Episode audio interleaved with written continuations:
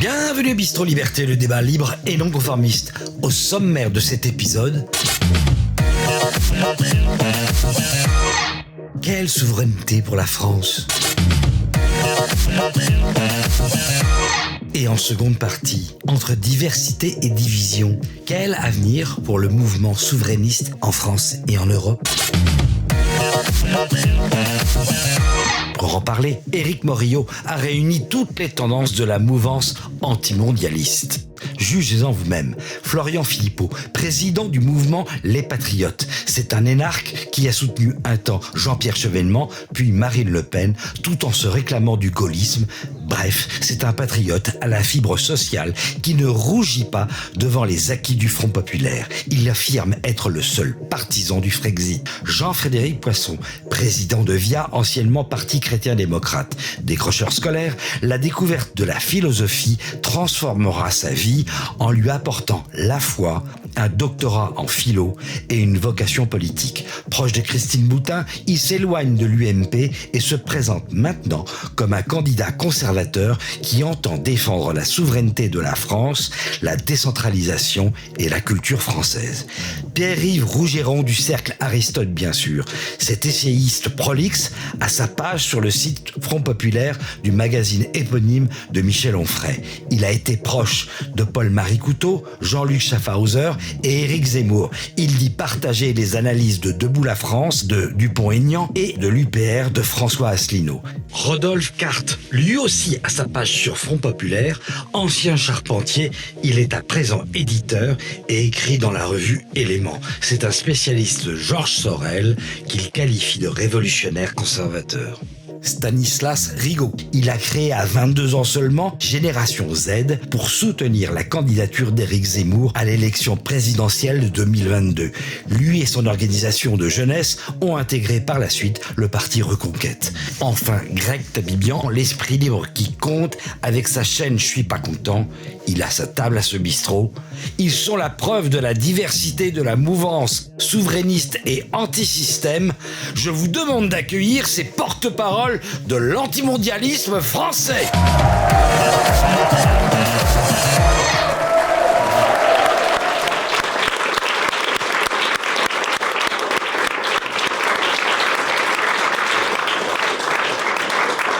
Bonsoir à tous, merci beaucoup d'avoir tous euh, répondu euh, présent donc pour cette émission euh, spéciale, hein, cette première de l'année. Donc j'en profite d'ailleurs pour à tous vous souhaiter une merveilleuse année hein, au nom de TVL et de toute l'équipe de Bistro Liberté. Alors un Bistro Liberté qu'on aurait pu rebaptiser exceptionnellement ce soir Bistro Souveraineté puisque vous l'avez compris, nous allons parler de souveraineté. Alors au passage, j'en profite pour remercier le public qui est ici présent, très nombreux.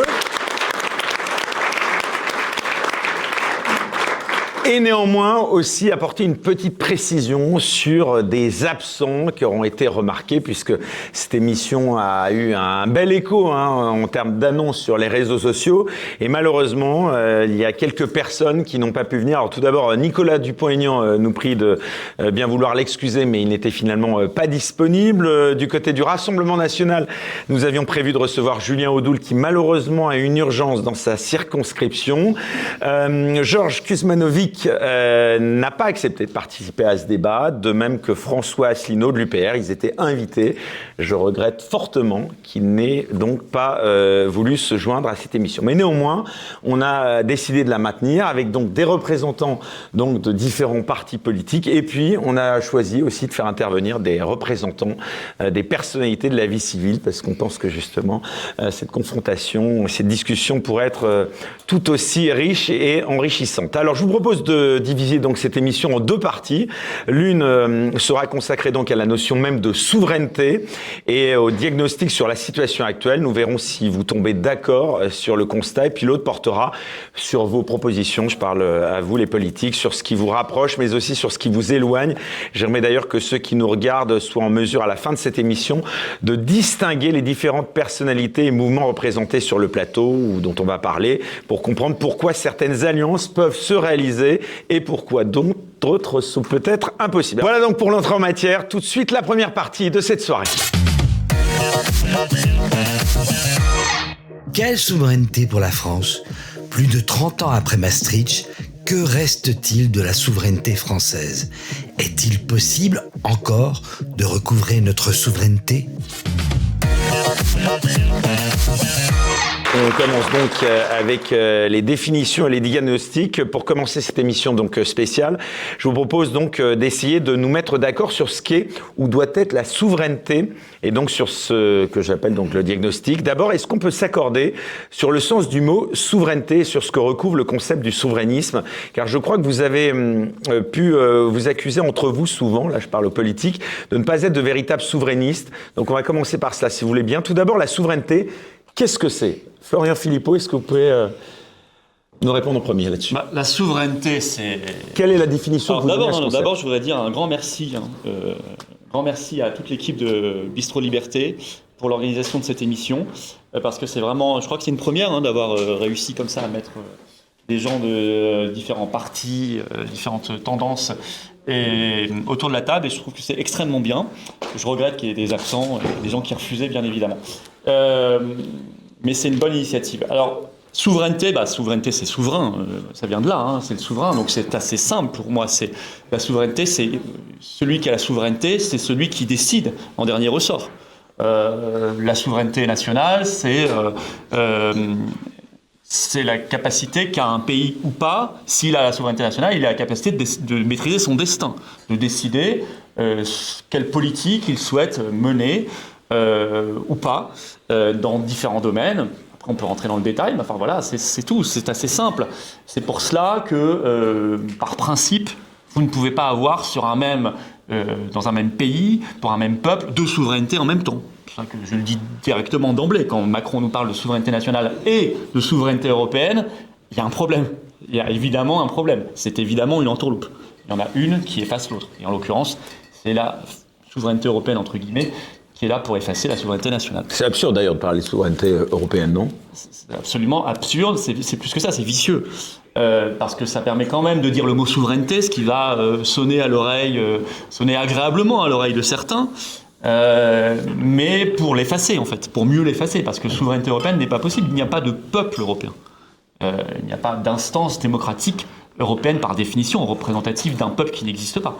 Donc si vous donnez le, pouvoir à une pseudo-souveraineté européenne, en fait vous la donnez à des gens qui ne sont pas élus, qui ne représentent que des lobbies et euh, qui n'ont pas de légitimité. Et donc c'est extrêmement dangereux. Donc c'est non seulement une arnaque, mais c'est très vicieux. Parce que par contre, euh, ça détruit dans le même temps la vraie souveraineté, c'est-à-dire celle des nations, celle des peuples. Jean-Frédéric Poisson à mon tour d'abord de vous remercier pour cette, cette, invitation et cette belle performance de réunir ce, plateau. Euh, il me semble que, après ce qu'a dit euh, Florian, sans beaucoup de différence avec ce qu'il a évoqué, la souveraineté désigne dans une organisation sa capacité à prendre des décisions qui sont conformes à son intérêt et à le faire sans avoir de, rendre, de compte à rendre à personne.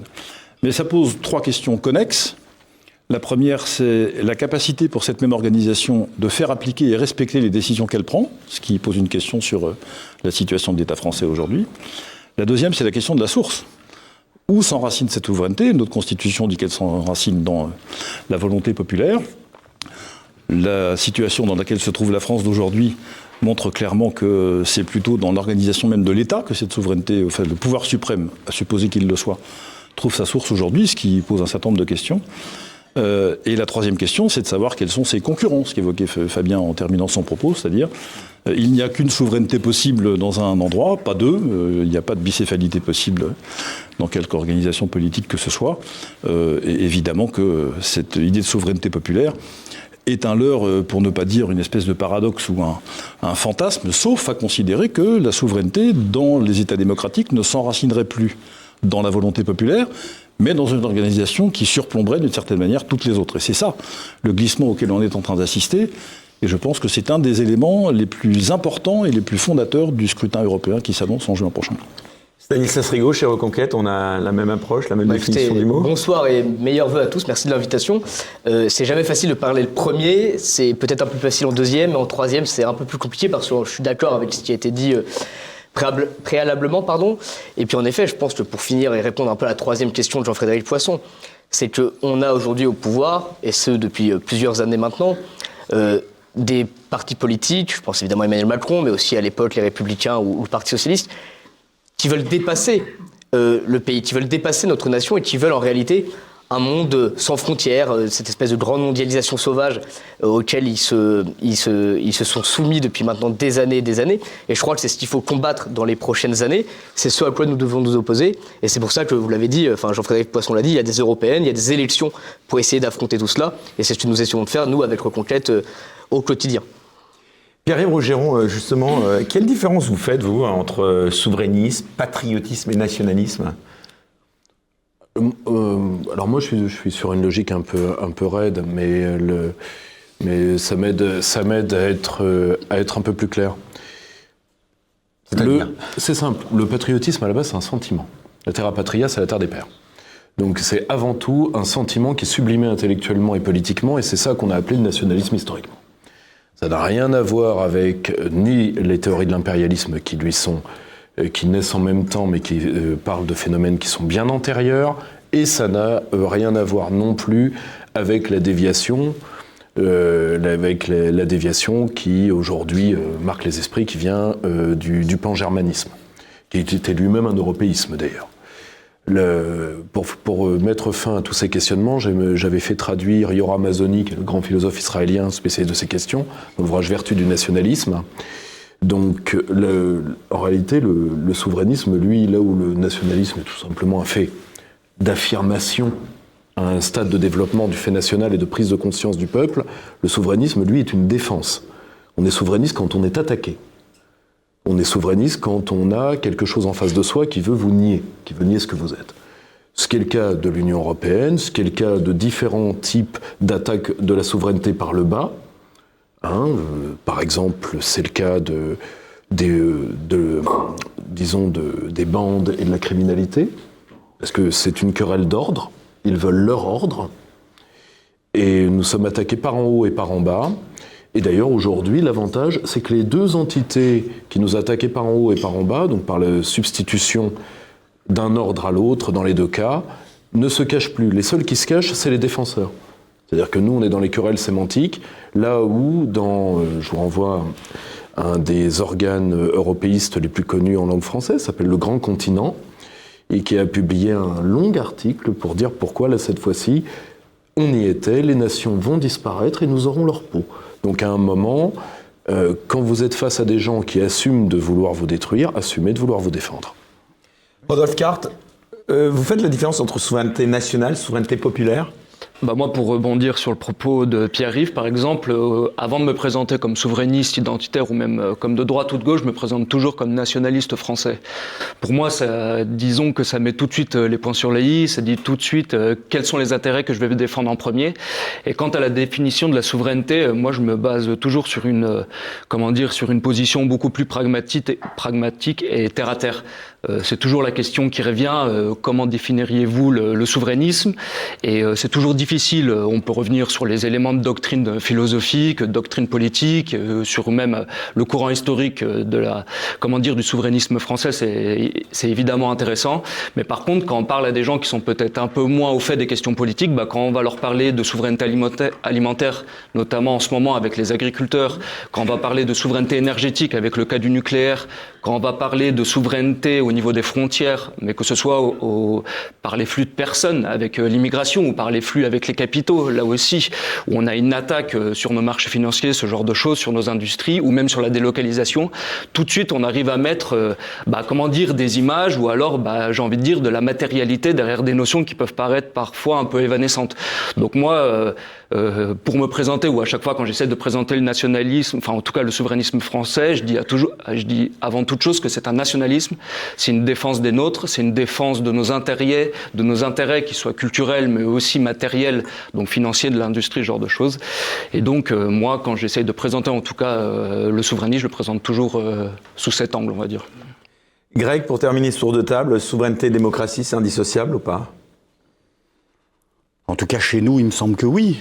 Euh, là, je crois que tout a été dit sur la souveraineté. Euh, si je voulais essayer de rajouter une définition qui n'est pas forcément la mienne, on pourrait simplement peut-être tous se mettre d'accord pour dire que la souveraineté, c'est la volonté de vivre. déjà, au départ. On a choisi cette méthode d'organisation de la société euh, qui, je pense, deviendra un acquis beaucoup moins certain dans, les années à venir. Je pense qu'on y arrivera à la remise en cause du bien fondé de la démocratie, euh, au vu de ce qu'elle pourrait générer euh, d'inégalités ou de tensions sociales. Ça a déjà été fait avec la laïcité, ça a déjà été fait avec pas mal de choses. On a des gens hein, qui nous expliquent depuis 30 ans que déjà on, on vote, mais il faut bien voter. Parce que si on vote mal, il faut revoter. Donc, euh, je crois que nous allons arriver dans les années à venir à- au développement d'un discours construit, rationnel, politiquement soutenu, euh, d'une nécessité de passer à la post-démocratie. Une des, l'aurait Qui des qui ne se cache pas. Non, il, il se cache de moins en moins. De toute façon, comme disait Jacques Sapir, il existe des États souverains non démocratiques, il n'existe pas d'État démocratique non souverain. Point. On n'en sortira pas. Il y avait déjà euh, Juncker, quand il était président de la Commission européenne, euh, dans les rares moments où il était euh, Sobre. lucide, euh, qui avait dit cette fameuse phrase il n'y a pas de, Il n'y a pas de démocratie il n'y a pas de démocratie au-dessus des traités européens. Donc c'était déjà une théorisation, effectivement. Et c'est vrai. Euh, non seulement on revote, mais enfin maintenant c'est même plus simple, on vote plus. C'est-à-dire qu'avant, il y avait des référendums, on les refaisait, où le Parlement passait derrière, comme en France. Maintenant, il n'y a même plus de référendum. Ça, c'est encore plus simple, c'est plus rapide. Moi, je crois que c'est déjà très largement avancé hein, dans la conceptualisation de la dis- disparition de la démocratie. Et c'est logique, c'était De Gaulle qui disait il la souveraineté nationale se confond exactement avec la démocratie. C'est évidemment indissociable, et c'est pour ça qu'il les dissocie. Mais pourquoi, Florian Philippot, justement, les, les souverainistes sont souvent présentés comme des populistes, des ennemis de la démocratie euh, Vous avez subi beaucoup ce type d'accusation. Au- Comment mais- vous expliquez ça d'abord? Mais, mais- mais parce qu'on est des ennemis de l'ordre établi. euh, À partir du moment où vous êtes contre un, un système, qui a, qui a une espèce d'oligarchie qui a le pouvoir, vous êtes d'extrême droite, vous êtes complotiste, vous êtes euh, populiste, vous êtes euh, extrémiste, vous êtes dangereux, vous êtes euh, euh, démago, vous êtes ce que vous voulez. Et on s'en fiche en fait. Moi, je veux dire, tout ça, ça me passe à 3000 km au-dessus. J'en ai strictement rien à faire. C'est pas, euh, pas le check news de Libération ou euh, de TF1, puisque euh, j'ai encore eu droit avant-hier sur je ne sais plus quoi, qui va me, qui va me dire ce que je suis. Voilà, moi, je suis un patriote français, souverainiste, bien évidemment, parce que je ne vois pas comment on peut l'être autrement, de toute façon. C'est tout simple. hein. Évidemment, normalement, savez que même dans la Constitution française encore aujourd'hui, il est écrit que les partis politiques, puisqu'ils sont dans la Constitution, doivent défendre la souveraineté nationale. Donc moi, je respecte la Constitution. Euh, beaucoup de partis politiques qui ne la respectent plus hein, euh, depuis longtemps. Euh, donc, je, je veux dire, voilà. Donc, après que nos, nos ennemis nous qualifient de tous les noms, c'est plutôt rassurant. Euh, si euh, Macron euh, et, euh, et tous ces médias nous passaient de la pommade dans le dos, ce serait très inquiétant. Est-ce que la notion de, de souveraineté, elle est forcément corrélée avec la notion d'État fort? Oui, pour vous. En France, oui. Pour moi, oui. En Et France. vous n'avez pas la même approche que Stanislas Rigaud chez Reconquête, où il y a peut-être une dose de libéralisme plus accentuée, non Dans la notion de souveraineté? Mélenchon, dans son discours, notamment on l'a vu en 2017, peut-être moins en 2022, mais en 2017 par exemple, quand on écoute Jean-Luc Mélenchon, il y a une dose de souveraineté dans son, euh, dans son discours. Il a cette, euh, ce- ce- ce- cette relation avec l'Union Européenne, par exemple, qui est euh, assez hostile, qui est plutôt médisante à son égard. Si, plutôt. ah, vous êtes, oui, vous êtes d'accord. Et moi, justement, je considère que certains souverainistes ne sont pas patriotes, par exemple. Certains euh, souverainistes ne sont pas euh, nationalistes. Certains souverainistes ne sont, par exemple, absolument pas identitaires. Et moi, je considère que la souveraineté est un moyen qui doit être efficace. Vous, Nous chez devons Reconquête, défendre. vous définissez souverainiste Ah, moi, je, moi, je me définis aussi souverainiste, mais ma priorité aujourd'hui, dans l'état euh, du pays, vu l'état euh, euh, que nous avons aujourd'hui. et- Comment Non, je pense que c'est là où on ne sera pas d'accord. voilà, mais ça, mais en, en venant sur le plateau, quand j'ai eu le casting, je m'y attendais un petit peu. Euh, mais je crois que c'est ça la différence, en fait. C'est que la finalité pour moi de mon engagement politique, il est de défendre mon pays face à la submersion migratoire, face à la destruction de son- identité, face à la destruction du lien social.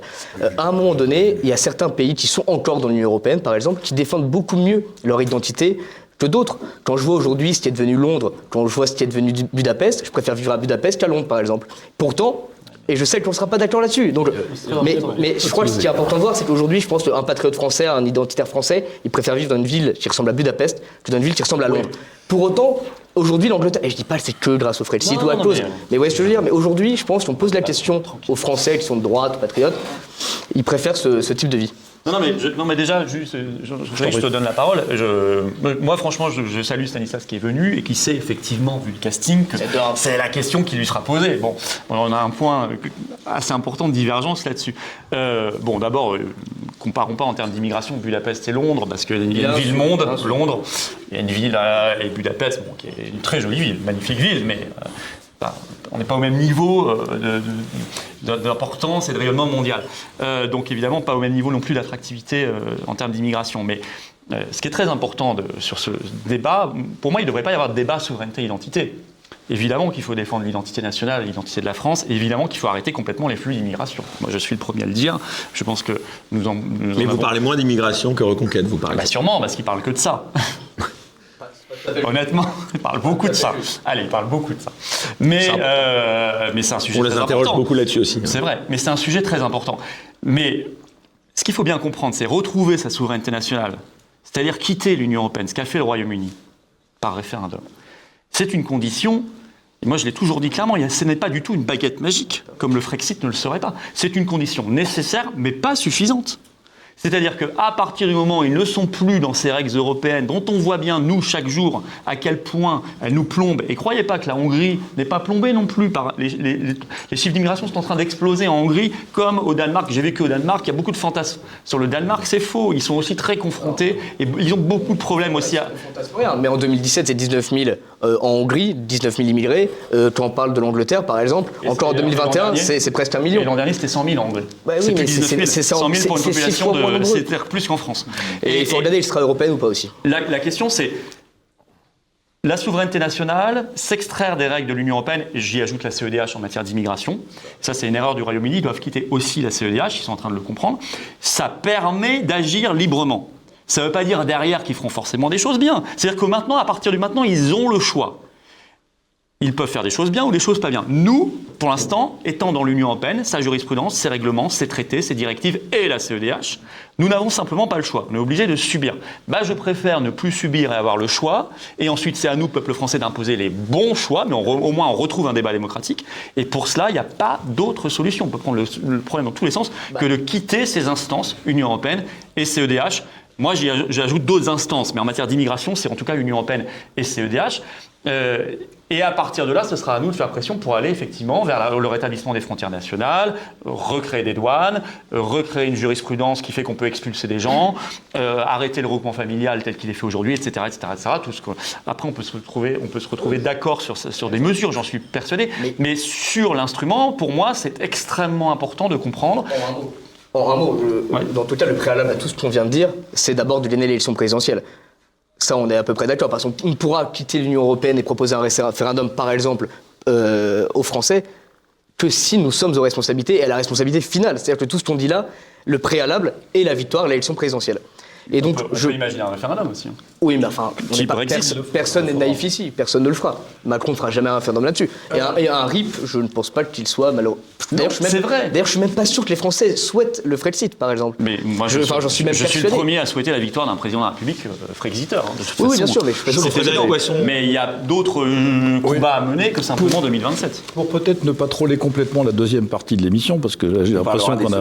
Voilà. dans la- Euh, je voudrais revenir sur votre question initiale parce qu'elle paraissait importante.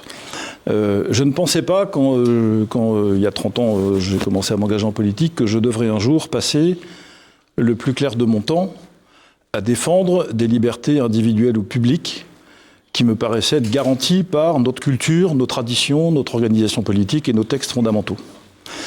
Or, c'est arrivé. C'est arrivé. Ça a commencé en fait avec le post-Bataclan. J'ai été chargé par la commission des lois de l'Assemblée à l'époque, dont j'étais vice-président, d'être le, rapporteur et de surveiller l'action de l'État pendant l'état d'urgence. Et vous vous souvenez que le président Hollande avait décrété un état d'urgence de 12 jours, comme la Constitution lui en donne le droit, et qu'à partir du 13e jour, il fallait la validation du Parlement pour prolonger une durée maximale de 3 mois.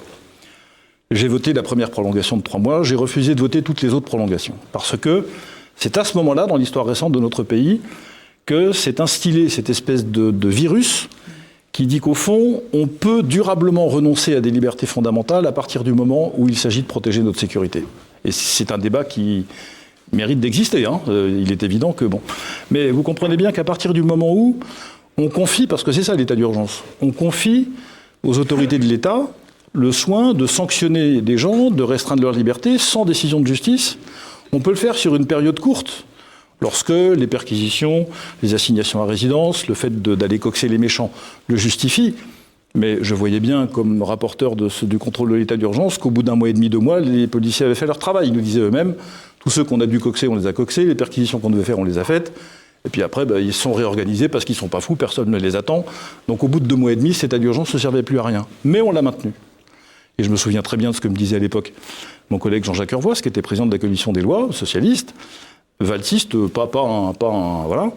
Euh, il me disait, mais on ne peut pas faire autrement parce qu'émotionnellement, le peuple français ne le supporterait pas. Souvenez-vous, l'attentat de Nice le 14 juillet devait être la fin de l'état d'urgence et le président Hollande avait décidé d'y mettre fin définitivement. Après l'attentat de Nice, on a décidé de prolonger encore de trois mois. Donc on est rentré petit à petit dans un régime dans lequel la restriction des libertés devenait justifiée à partir du moment où des conditions d'insécurité pouvaient planer sur nos têtes. Ça s'est prolongé avec le Covid, à l'évidence. Euh, et malheureusement, il y a beaucoup d'autres occurrences, on en reparlera j'imagine tout à l'heure, mais l'identité numérique européenne, le passeport sanitaire, le passeport énergétique, la suppression de l'argent liquide et tous ces, échanges de billevesés sont évidemment des choses qui nous attendent et qui préparent ce que disait très bien Privé tout à l'heure, c'est-à-dire une espèce de société post-démocratique dont j'observe, euh, j'en ai fait l'expérience au Parlement, euh, Stanislas Rigaud avait raison de dire ça, j'ai voté contre le traité de Berlin, par exemple, qui est le dernier texte européen soumis au Parlement euh, en 2012. Vous vous souvenez, c'était le projet de Hollande de faire contrôler en fait par Berlin le budget français. C'est à ça que ça revenait. Nous avons été, je crois, une cinquantaine de députés à voter contre dans tout, l'hémicycle. La moitié de droite, la moitié de gauche. Euh, et au fond, petit à petit, se dessine un paysage dans lequel de manière un peu confondue, un peu transpartisane, à droite comme à gauche. Il y a des gens qui veulent résister à tout ça pour des motifs différents. Mais je me souviens d'avoir, euh, que sur le travail du dimanche, sur les traités européens, sur deux, trois dispositions de cette nature, euh, voté avec la gauche de la gauche de l'époque, euh, sous la majorité de Hollande. Parce que, comment dire, nos chemins n'étaient pas les mêmes, mais les conclusions sur des textes pouvaient se rejoindre. Et je crois que il y a dans ces débats qui nous occupent aujourd'hui une espèce d'alchimie un peu introuvable euh, à trouver, mais qui électoralement en tout cas difficile à organiser, entre des motivations très différentes qui viennent de différents endroits du paysage politique, mais qui se rejoignent dans la même volonté de protéger la France et le peuple français et ses libertés contre les instances supranationales qui nous font du mal, contre la domination des marchés, contre la mondialisation dite heureuse et en fait contre le libéralisme avec un grand L et un grand I. Je mets un grand L et un grand I pour ne vexer personne parce que fondamentalement c'est ce que je crois. Greg? Non, tu, euh, voulais réagir à ce que disait Stanislas Rigaud Oui, oui, oui, je vais réagir euh, parce qu'on s'y attendait tous.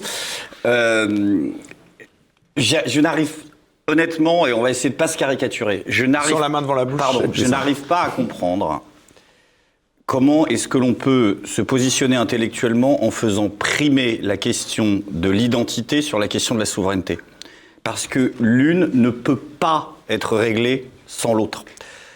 Tant que vous ne reprendrez pas la totalité des outils de la souveraineté, ce qui impose, on sera d'accord là-dessus, une sortie des institutions européennes, la question de l'identité ne restera. euh, vous donnerez raison, Auguste Comte, quoi. La démographie sera toujours pour vous le destin. Vous ne pourrez pas lutter contre ce truc-là. La différence qu'on a, c'est une question de souverainiste de gauche et de souverainiste de droite, en fait. Tout simplement. C'est plutôt une question gauche-droite qui nous Mais la sépare. notion d'ailleurs de souverainisme, elle n'est pas une notion de droite plutôt aujourd'hui Non, je, bah, aujourd'hui, de par le- dans le paysage politique actuel, peut-être, mais je ne le pense pas au départ. Mais juste, juste sur, sur ce point-là, en fait, je pense que la différence qu'on a, et c'est ce que moi je reproche à Zemmour, c'est de ne pas faire l'historique des causes dont vous déplorez les effets. C'est-à-dire cette immigration-là, vous n'en faites pas l'historique. Et c'est normal parce que quand on fait l'historique des responsables et des politiques, bah, on tombe précisément sur les responsables et les politiques que défend, en fait. Euh, à mon sens, en tout cas, Éric Zemmour. J'explique rapidement. Euh, si je ne me plante pas, et je l'ai vu le dire à la télé, je pense que c'est son projet politique, Éric Zemmour souhaite la réconciliation de la bourgeoisie patriote avec le prolétariat blanc. C'est-à-dire, et je l'avais dit, chez toi, et je vais le dire de façon un peu, un peu crue, de gens qui n'existent pas avec des gens à qui il ne parle pas. Parce que, un, la bourgeoisie patriote n'existe plus en France, et en tout cas, je reprendrai De Gaulle, elle n'existe plus en France depuis 1870, allez, soyons plus gentils, de façon indiscutable depuis les années 80. Euh, et des gens à qui il ne parle pas parce que je ne crois pas qu'on puisse aller à la pêche au prolo avec le programme économique de François Fillon. Et si je parle d'histoire, c'est que quand je regarde l'histoire de, ce, de, cette, de cette perte de, de, de cette immigration-là, de cette immigration incontrôlée, massive et inintégrable, J'y vois des responsables et des politiques. Ces responsables, ce sont les élites bourgeoises, des élites bourgeoises, et la politique menée, c'est un changement radical de modèle économique dans les années 80. Et que, en fait, vous pourrez faire ce que vous voulez, mais tant que vous proposerez aux gens un programme économique qui est dans la continuation de ce tournant des années 80, ça ne marchera pas. Parce que vous pourrez, même avec tout le volontarisme politique du monde, vous ne pourrez jamais voter de loi qui oblige les gens à baiser. C'est-à-dire à faire des gosses. Et que si les gens ne font pas de gosses, c'est parce qu'ils ont conscience de la réalité économique actuelle. Et que tant que vous défendrez un programme économique qui maintient la raison pour laquelle certains font pas de gosses et d'autres en font, vous arriverez irrémédiablement à être confronté à un mur en fait. Donc c'est ça que je comprends pas. Ce sera vraiment, c'est ça que je voulais dire, une différence gauche-droite. Je ne comprends pas comment on peut souhaiter la souveraineté et défendre les élites bourgeoises, non, pardon, je corrige, l'élite bourgeoise, c'est notre problème, c'est que nous n'avons plus des élites, mais une seule, et une politique économique qui a mené précisément à cette situation d'immigration incontrôlée. Je pense vraiment que la différence, elle est là, en fait. Ouais, bien sûr. Alors déjà, il y a beaucoup de choses dans ce que tu, vous venez de dire, tu ou vous, qu'importe, tu, euh, dans ce que tu viens de dire. Quelques caricatures, je pense, notamment sur, sur Fillon, après tout, c'est le jeu. Euh, le regroupement familial, par exemple, c'est pas dû à l'Union européenne. Si. Euh, non, c'est pas dû à l'Union européenne, Ah, si. pardon. Mais non, Non, c'est pas dû. à Non, l'Union. mais voilà. Non, mais Aujourd'hui, on pourra pas revenir voilà. dessus. Non, mais voilà, mais voilà, voilà. Oui, On y mais j'ai vient, on y entendu vient. les là-dessus. Non, mais, euh, Oui, il dit c'est Ah, Giscard. c'est- c'est- Non, mais c'est intéressant. Bien sûr, mais moi je sais aussi ce que vous dites. Il dit ça vient de Giscard. Historiquement, oui, Oui, c'est vrai. en France. Mais, en- mais le temps a coulé depuis. On n'est plus Ah, bah, en bien sûr, bah, 74. voilà, j'allais y venir justement. En 2003, il y a une directive européenne qui a dit le regroupement familial, il est obligatoire. Voilà, ça on connaît aussi. C'est du droit Je vous européen. connais aussi, c'est l'avantage. Voilà, mais non, mais c'est la- ça, c'est les textes sur lesquels on vit. C'est du droit supranational. Le juge européen, donc n'importe quel juge français, Conseil d'État, tribunal administratif, le juge de base, il applique la- les normes de droit. hein. Tant qu'on a bien encore sûr. une signature sur les traités européens, il est normal que les juges appliquent le droit en, en vigueur, c'est-à-dire bah, notre ordre euh, juridique, c'est celui-là.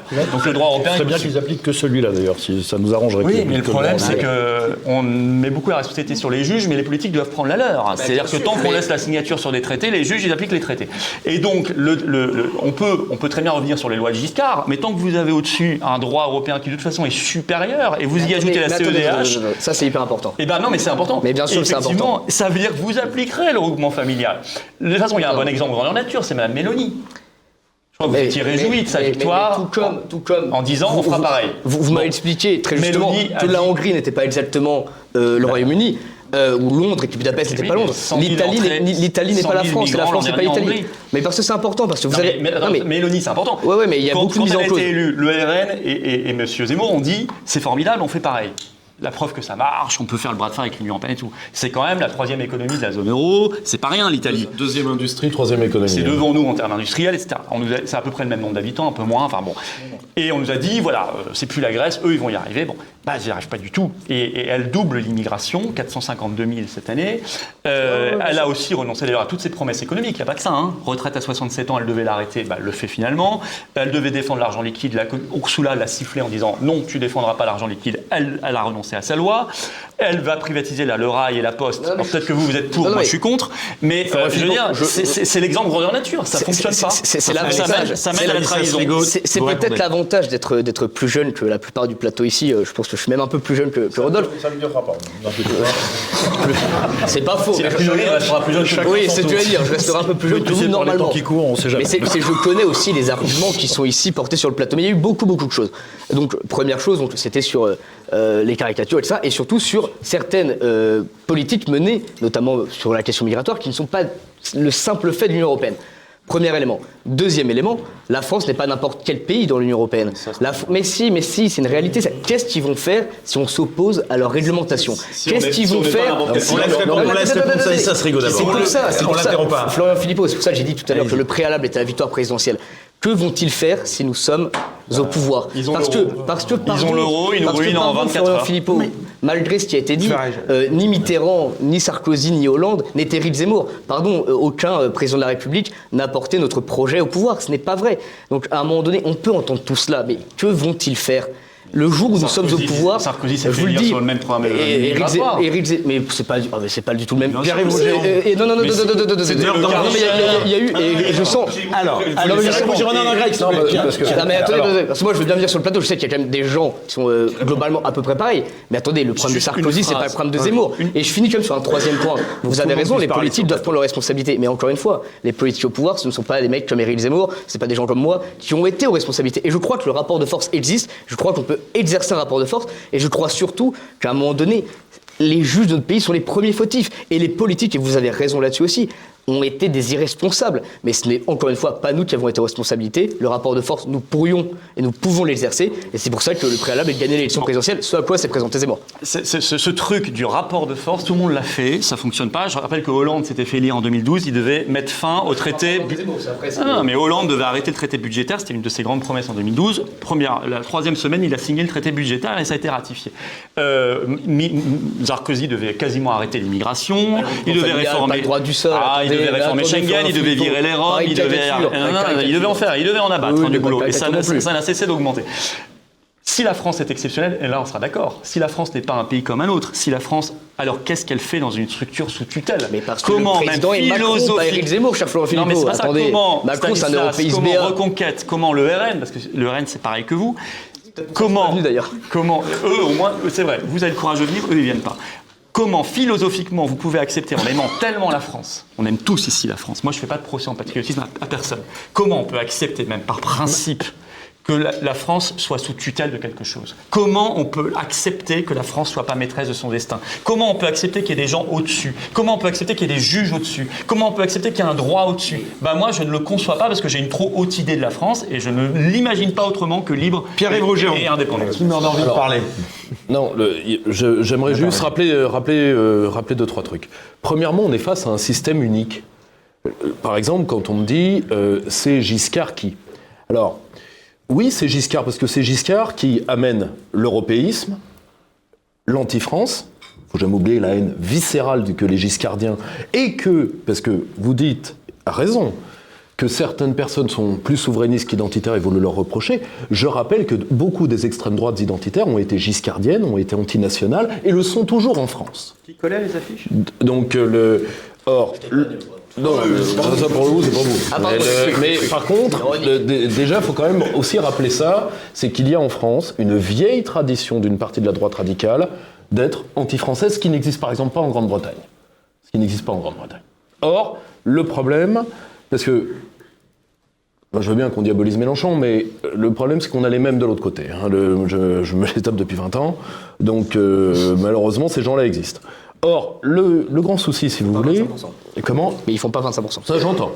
Ça, j'entends. Mélenchon les a pas toujours fait, et il ne les fera peut-être pas, hein, croyez-moi. Or, le, quand on dit Giscard amène, mais Giscard amène un système qui se préparait. Pour avoir travaillé cette question, je vous renvoie au manuel du droit du migrant, qui est disponible sur le site de la CEDH. Et la CEDH dit quoi? Tant que l'Union européenne n'a pas eu le droit légitime de régenter l'immigration, nous l'avons fait pour elle par le dialogue des juges, vu que la Cour, qui est aujourd'hui la CJUE, existait déjà, et que donc une partie de notre droit migratoire, dès Giscard et même avant, est déjà fait au nom des quatre libertés fondamentales de l'Union européenne, c'est-à-dire libre circulation des capitaux, donc finances, libre circulation des services, travailleurs détachés, donc substitution de prolétariat, libre circulation des marchandises, donc des localisations, et libre circulation des personnes, donc immigration. Ça, ça date des années 50. Là, pour le coup, Giscard arrive sur un système qui existe déjà et qui se prépare euh, d'un point de vue immigrationniste et qui le reconnaît. Moi, si vous voulez, ce qui me choque, c'est qu'à un moment, pour avoir fait traduire des livres sur cette question, pour en avoir fait écrire, pour en avoir édité moi-même, pour en avoir écrit un, ce qui me choque d'une... Et ça, c'est un problème politique global.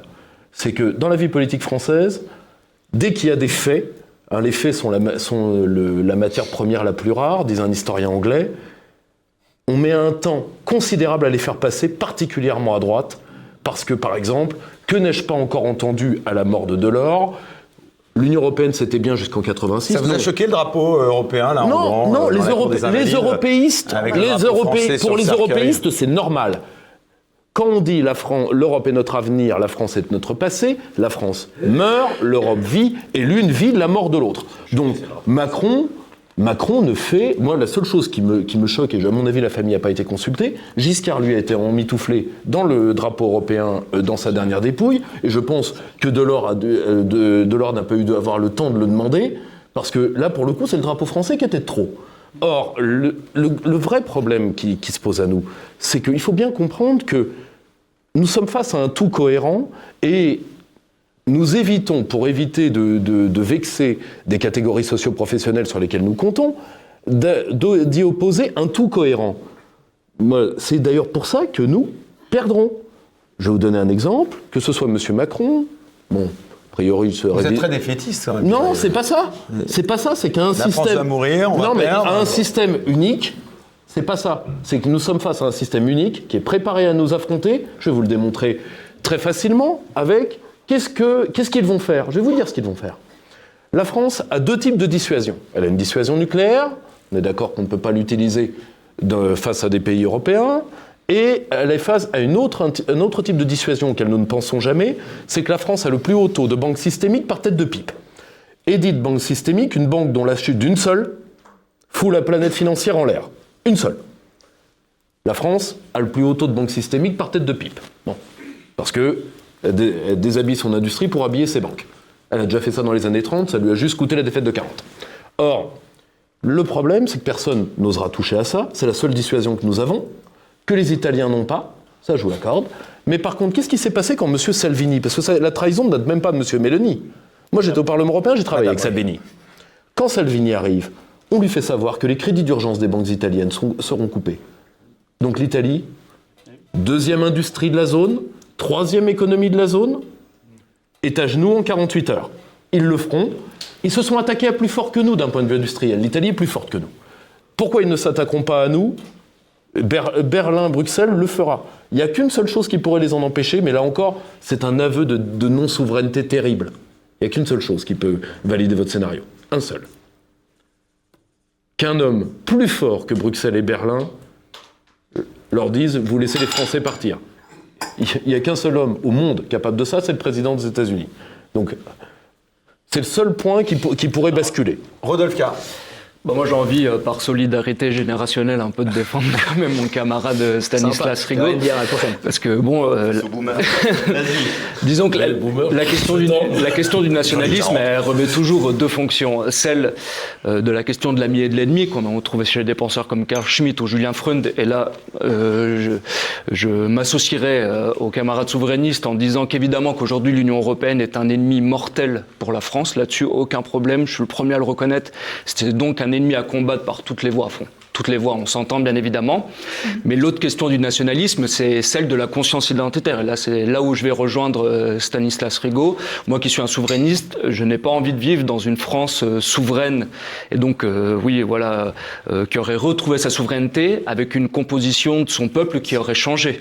Euh, C'est pas la question. bah, à mon avis, à mon avis, elle- pas- à- pas- personne n'a envie de personne n'a envie de vivre à quelque chose qui est à mi-chemin entre Kaboul et Bamako. Personne n'a envie de ça. À un moment, cette caricature-là doit cesser. Le problème, si tu veux, c'est c'est qu'à un moment, il faut sortir de la droite Gandalf qui fait disparaître Mokhtar par magie. à un moment, il faut arrêter parce que à force de dire ils partiront quand nous arriverons, ils ne partiront pas. Ils ne partiront pas pour une raison, c'est que vous n'avez pas les moyens de les faire partir. C'est aussi simple que ça. L'expulsion collective, tant que l'Union européenne est là, l'expulsion collective, collective en droit européen, ça commence à deux. Donc, vous allez les, les- vous allez les virer un par un en priant que les juges vous arrêtent pas. Vous allez les virer un par un, ils sont 10 millions. Eh je, je vous souhaite de vivre longtemps, c'est tout. Personne ne dit que l'immigration n'est pas une menace. Personne. Oui, bah, quand même, il faut comme c'est quand même des choses qui sont à mon avis intéressantes et même importants à, à redire, c'est qu'évidemment que la comment dire la volonté souverainiste et le combat souverainiste qu'on de- qu'on devra mener à mon avis demain, il doit être appuyé par une conscience identitaire claire. Et cette conscience identitaire claire, c'est que le peuple français, il a été constant sur des siècles. C'est la fameuse moyenne ethnique dont parlait Ferdinand Lott, qui était un, un historien de la Troisième République, donc quelqu'un qui est blanchi sous l'arnais, il n'y a aucun problème là-dessus. Mais on sait très bien aujourd'hui, avec euh, euh, comment dire, les bouleversements euh, démographiques que connaît notre peuple, que ça va nous poser des problèmes, ne serait-ce aussi au point de vue bah, de la souveraineté, parce qu'on aura des populations qui vont faire pression sur le, justement sur nos moyens, comment dire, euh, économiques ou même autres, par exemple avec euh, une rue arabe qui prendra de plus en plus de place. Alors je sais bien qu'on n'est pas dans des dispositions comme en Angleterre ou comme dans d'autres pays, bien évidemment, mais c'est quand même des questions en tant que souverainiste. Dans le cas où on reprendrait ma li- notre liberté, notre indépendance, ce que je veux, qu'on devra aussi poser, euh, comment dire, de manière dialectique et qui se poseront un jour ou l'autre. Mais, mais personne. Moi, j'ai remarqué que moins on est euh, souverainiste, moins on est souverain, plus on D'ailleurs, se pardon, sent. mais qui dans le champ politique actuel, à vos yeux, est encore souverainiste Attends, je réponds à ça. aussi, Euh, plus moins on est souverainiste, plus on se sent obligé de crier fort sur l'identité, de taper du poing sur la table et de sortir des mots, on a des expressions, etc. Grand emplacement, on invente des expressions et machin. Parce qu'on se dit, on est tellement pas souverain qu'on se dit, on va être entendu si on tape très fort. Mélanie a fait exactement la même chose. hein. Ça vous choque le grand remplacement de Zemmour? L'expression Le ch- non, euh, c'est un mot qui. Oui, qui non, non, l'expression ne me choque pas. Non, non, mais moi, je n'ai pas besoin de tout ça. Moi, je dis, je veux arrêter complètement l'immigration, je veux expulser beaucoup plus de gens, tous ceux qui doivent être expulsés. Je ne considère pas non plus que tout Français qui n'est pas blanc n'est pas français. Je- vous ne me ferez pas tomber là-dedans. Euh, sûrement pas. Et, mais euh, je considère que euh, on n'a pas besoin. quand- on a besoin de hurler quand en fait on sait qu'on n'est pas souverain. Ça, c'est l'arnaque. Euh, ça, c'est- quand même typique. Et c'est toujours le cas. Vous le vérifierez à chaque fois. Moi, je suis très serein là-dessus. Je, je souhaite complètement qu'on arrête tout ça. Je souhaite qu'on retrouve des frontières nationales, la possibilité d'expulser, euh, qu'on recrée des douanes, qu'on retrouve la possibilité de réguler, euh, comme on le souhaite, le regroupement familial, l'immigration de travail, l'asile, euh, les étudiants, etc., etc., toutes les grandes données de l'immigration. Et plutôt dans le sens, moi, d'arrêter tout ça. Mais je suis désolé, tant que vous n'êtes pas souverain, tout ce qu'on vous dira sont des slogans et du pipeau. C'est du mensonge. C'est du mensonge. La France aujourd'hui, elle est plus souveraine. Je vais même vous dire une chose. Demain, vous auriez le RN tel qu'il est aujourd'hui, hein, qui a renoncé à tout, au pouvoir, ou Mélenchon, vous auriez le même chiffre d'immigration. Vous auriez le même chiffre d'immigration. Je peux prendre les paris avec vous. Le même chiffre d'immigration. Ça n'aurait aucune différence. Moi, j'avais discuté sous Sarkozy avec un haut fonctionnaire au ministère de l'immigration, du temps où il a existé quelques mois là, et il m'a dit, en 2011, on se voyait comme ça, en- je conseillais déjà Marine Le Pen, bon, et il me disait, on, a ordre avant la présidentielle de 2012 d'essayer de restreindre au maximum tout pour arriver avec les meilleurs chiffres possibles à l'élection. Il m'a dit, on a essayé de faire tout ce qu'on pouvait au niveau national. On a resserré tous les boulons. On a réussi à baisser de 5%. Pour regarder les chiffres en 2011, effectivement, ça a baissé de 5% en 2011 d'immigration légale. Il m'a dit tout le reste, on n'avait pas la main. Immigrés qu'Hollande prend en plus. Voilà. Et on a Et- fait en retardant les mariages. Je, je le sais, j'en ai pratiqué. Voilà, exactement. hein, c'est ils ont 23 000, fait tout ce qu'ils pouvaient. Ils ont donné euh. un peu moins de visas aux étudiants. Enfin, tout ce qu'ils pouvaient. Ils ont retardé les Ils ont, tout a été recalé Ils ont retardé à les mariages, 95% par les Il a touché à quoi Sarkozy, pardon, sur l'immigration Bah, rien. plus que vous, Non, quand bah, rien. si vous y bah, rien, pardon, parce que euh, là, on vous entend depuis tout à l'heure faire le procès de Sarkozy. Moi, Dieu merci, Dieu m'en garde, je ne suis pas le porte-parole de Sarkozy. Mais euh, Sarkozy, encore une fois, je vais me répéter parce que c'est important. Il touche ni au droit du sol, ni au regroupement familial, il ne ferme pas les frontières. Bien sûr que si on le peut, encore une fois. Mais moi, si je, je vais vous dire, Bah, comment vous la allez- volonté. Bah, bah, c'est une belle étape déjà d'en avoir parce que je suis pas sûr Mais que la il en avait volonté. beaucoup. Non, non, non, non, non. Il le non, disait non, non, sans non, Je arrêt, suis pas sûr que la volonté. Sarkozy a eu de la volonté. Non, non, voilà, exactement. Mais qu'est-ce que- qui prouve qu'ils en ont? Bah pardon, bah, mais rien, mais non, mais, Non, mais là, ce sont des non, promesses de campagne. hein, Non, mais excusez-moi, pardon, mais, euh, enfin, Florent Philippot, vous, vous connaissez peut-être Nicolas Sarkozy mieux que moi encore. Euh, je crois pas que Sarkozy ait eu dans son parcours, par exemple, euh, un passé euh, identitaire euh, absolument contre l'immigration. Enfin, mais le- euh, il avait Buisson à côté, euh, qui était plus radical que vous. et- et il avait, il avait d'autres gens bien plus à gauche que Patrick Buisson. S'il y avait eu que des Patrick Buisson autour, c'était pas la même chose. Mais Mélanie, Non, mais pardon. Mélanie a dit Non, mais exactement la même chose pardon, que vous. c'est pas la même chose. Donc mais il si, faut aussi. Mélanie non, a non, non. la même chose que vous. La parenthèse, ça mais- vous a attristé la mort de Buisson ou pas, euh, Florent Philippot? Alors moi, je le connaissais pas du tout personnellement. Euh, je, c'était un- un- incontestablement quelqu'un d'intelligent, c'est évident, et, et- et lettré, mais j'étais en désaccord radical avec sa pensée. Et je pense qu'il a, en étant auprès de Sarkozy pendant cinq ans, euh, euh, fait reculer la cause, comme, comme peu l'ont fait. Moi, je préfère des ennemis identifiés que des gens qui font semblant d'être euh, euh, patriotes, etc., et qui en réalité, dans leurs actes, cautionnent le traité de Lisbonne, cautionnent le retour dans le système intégré de l'OTAN, cautionnent les 300, les 300 tonnes d'or vendues, cautionnent l'augmentation finalement de l'immigration, et, et- et pas en le maquillant d'un discours d'enfumage. parce faut lire la clause du peuple, Florent Philippot.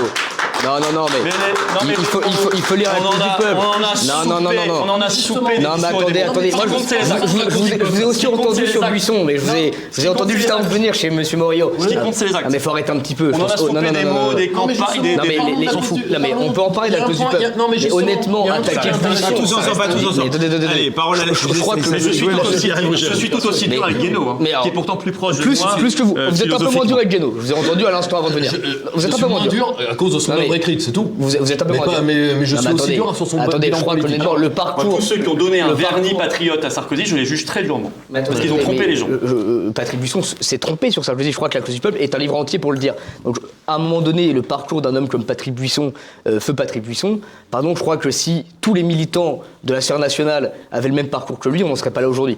Simplement. Et je crois que ce qu'il a, fait au cours de sa, vie politique, que soit sur le plan métapolitique, médiatique et intellectuel, je pense que si chaque militant faisait autant que lui, on n'en serait pas dans la même, situation actuelle. Pierre-Yves Rougeron. Alors. Moi, moi, si tu veux, je vais pas rajouter ce que j'ai déjà dit chez toi d'ailleurs. Mais par contre, mais par contre, euh, il y a un point, il y a un point que je. Alors, moi, premièrement, l'affaire du référendum, parce qu'il y a des tra- il y a des trahisons que les gens de droite se pardonnent beaucoup entre eux, qui ne, qui ne pardonneraient pas à des gens de gauche, mais euh, et, et inversement, hein, et inversement. Mais par contre, euh, moi, le, le- le problème, c'est que je, rappelle mes vieilles années de droit. À un moment, en droit pénal, ce qui compte, c'est le fait générateur.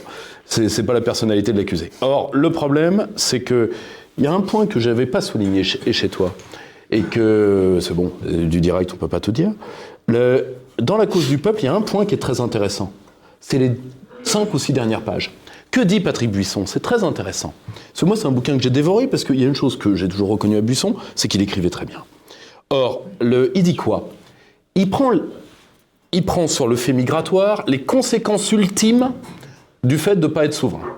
Comme il sait que la préférence nationale n'est pas possible, il, commente un sondage fait au nom du, du- rapport sur les, sur les affaires sociales.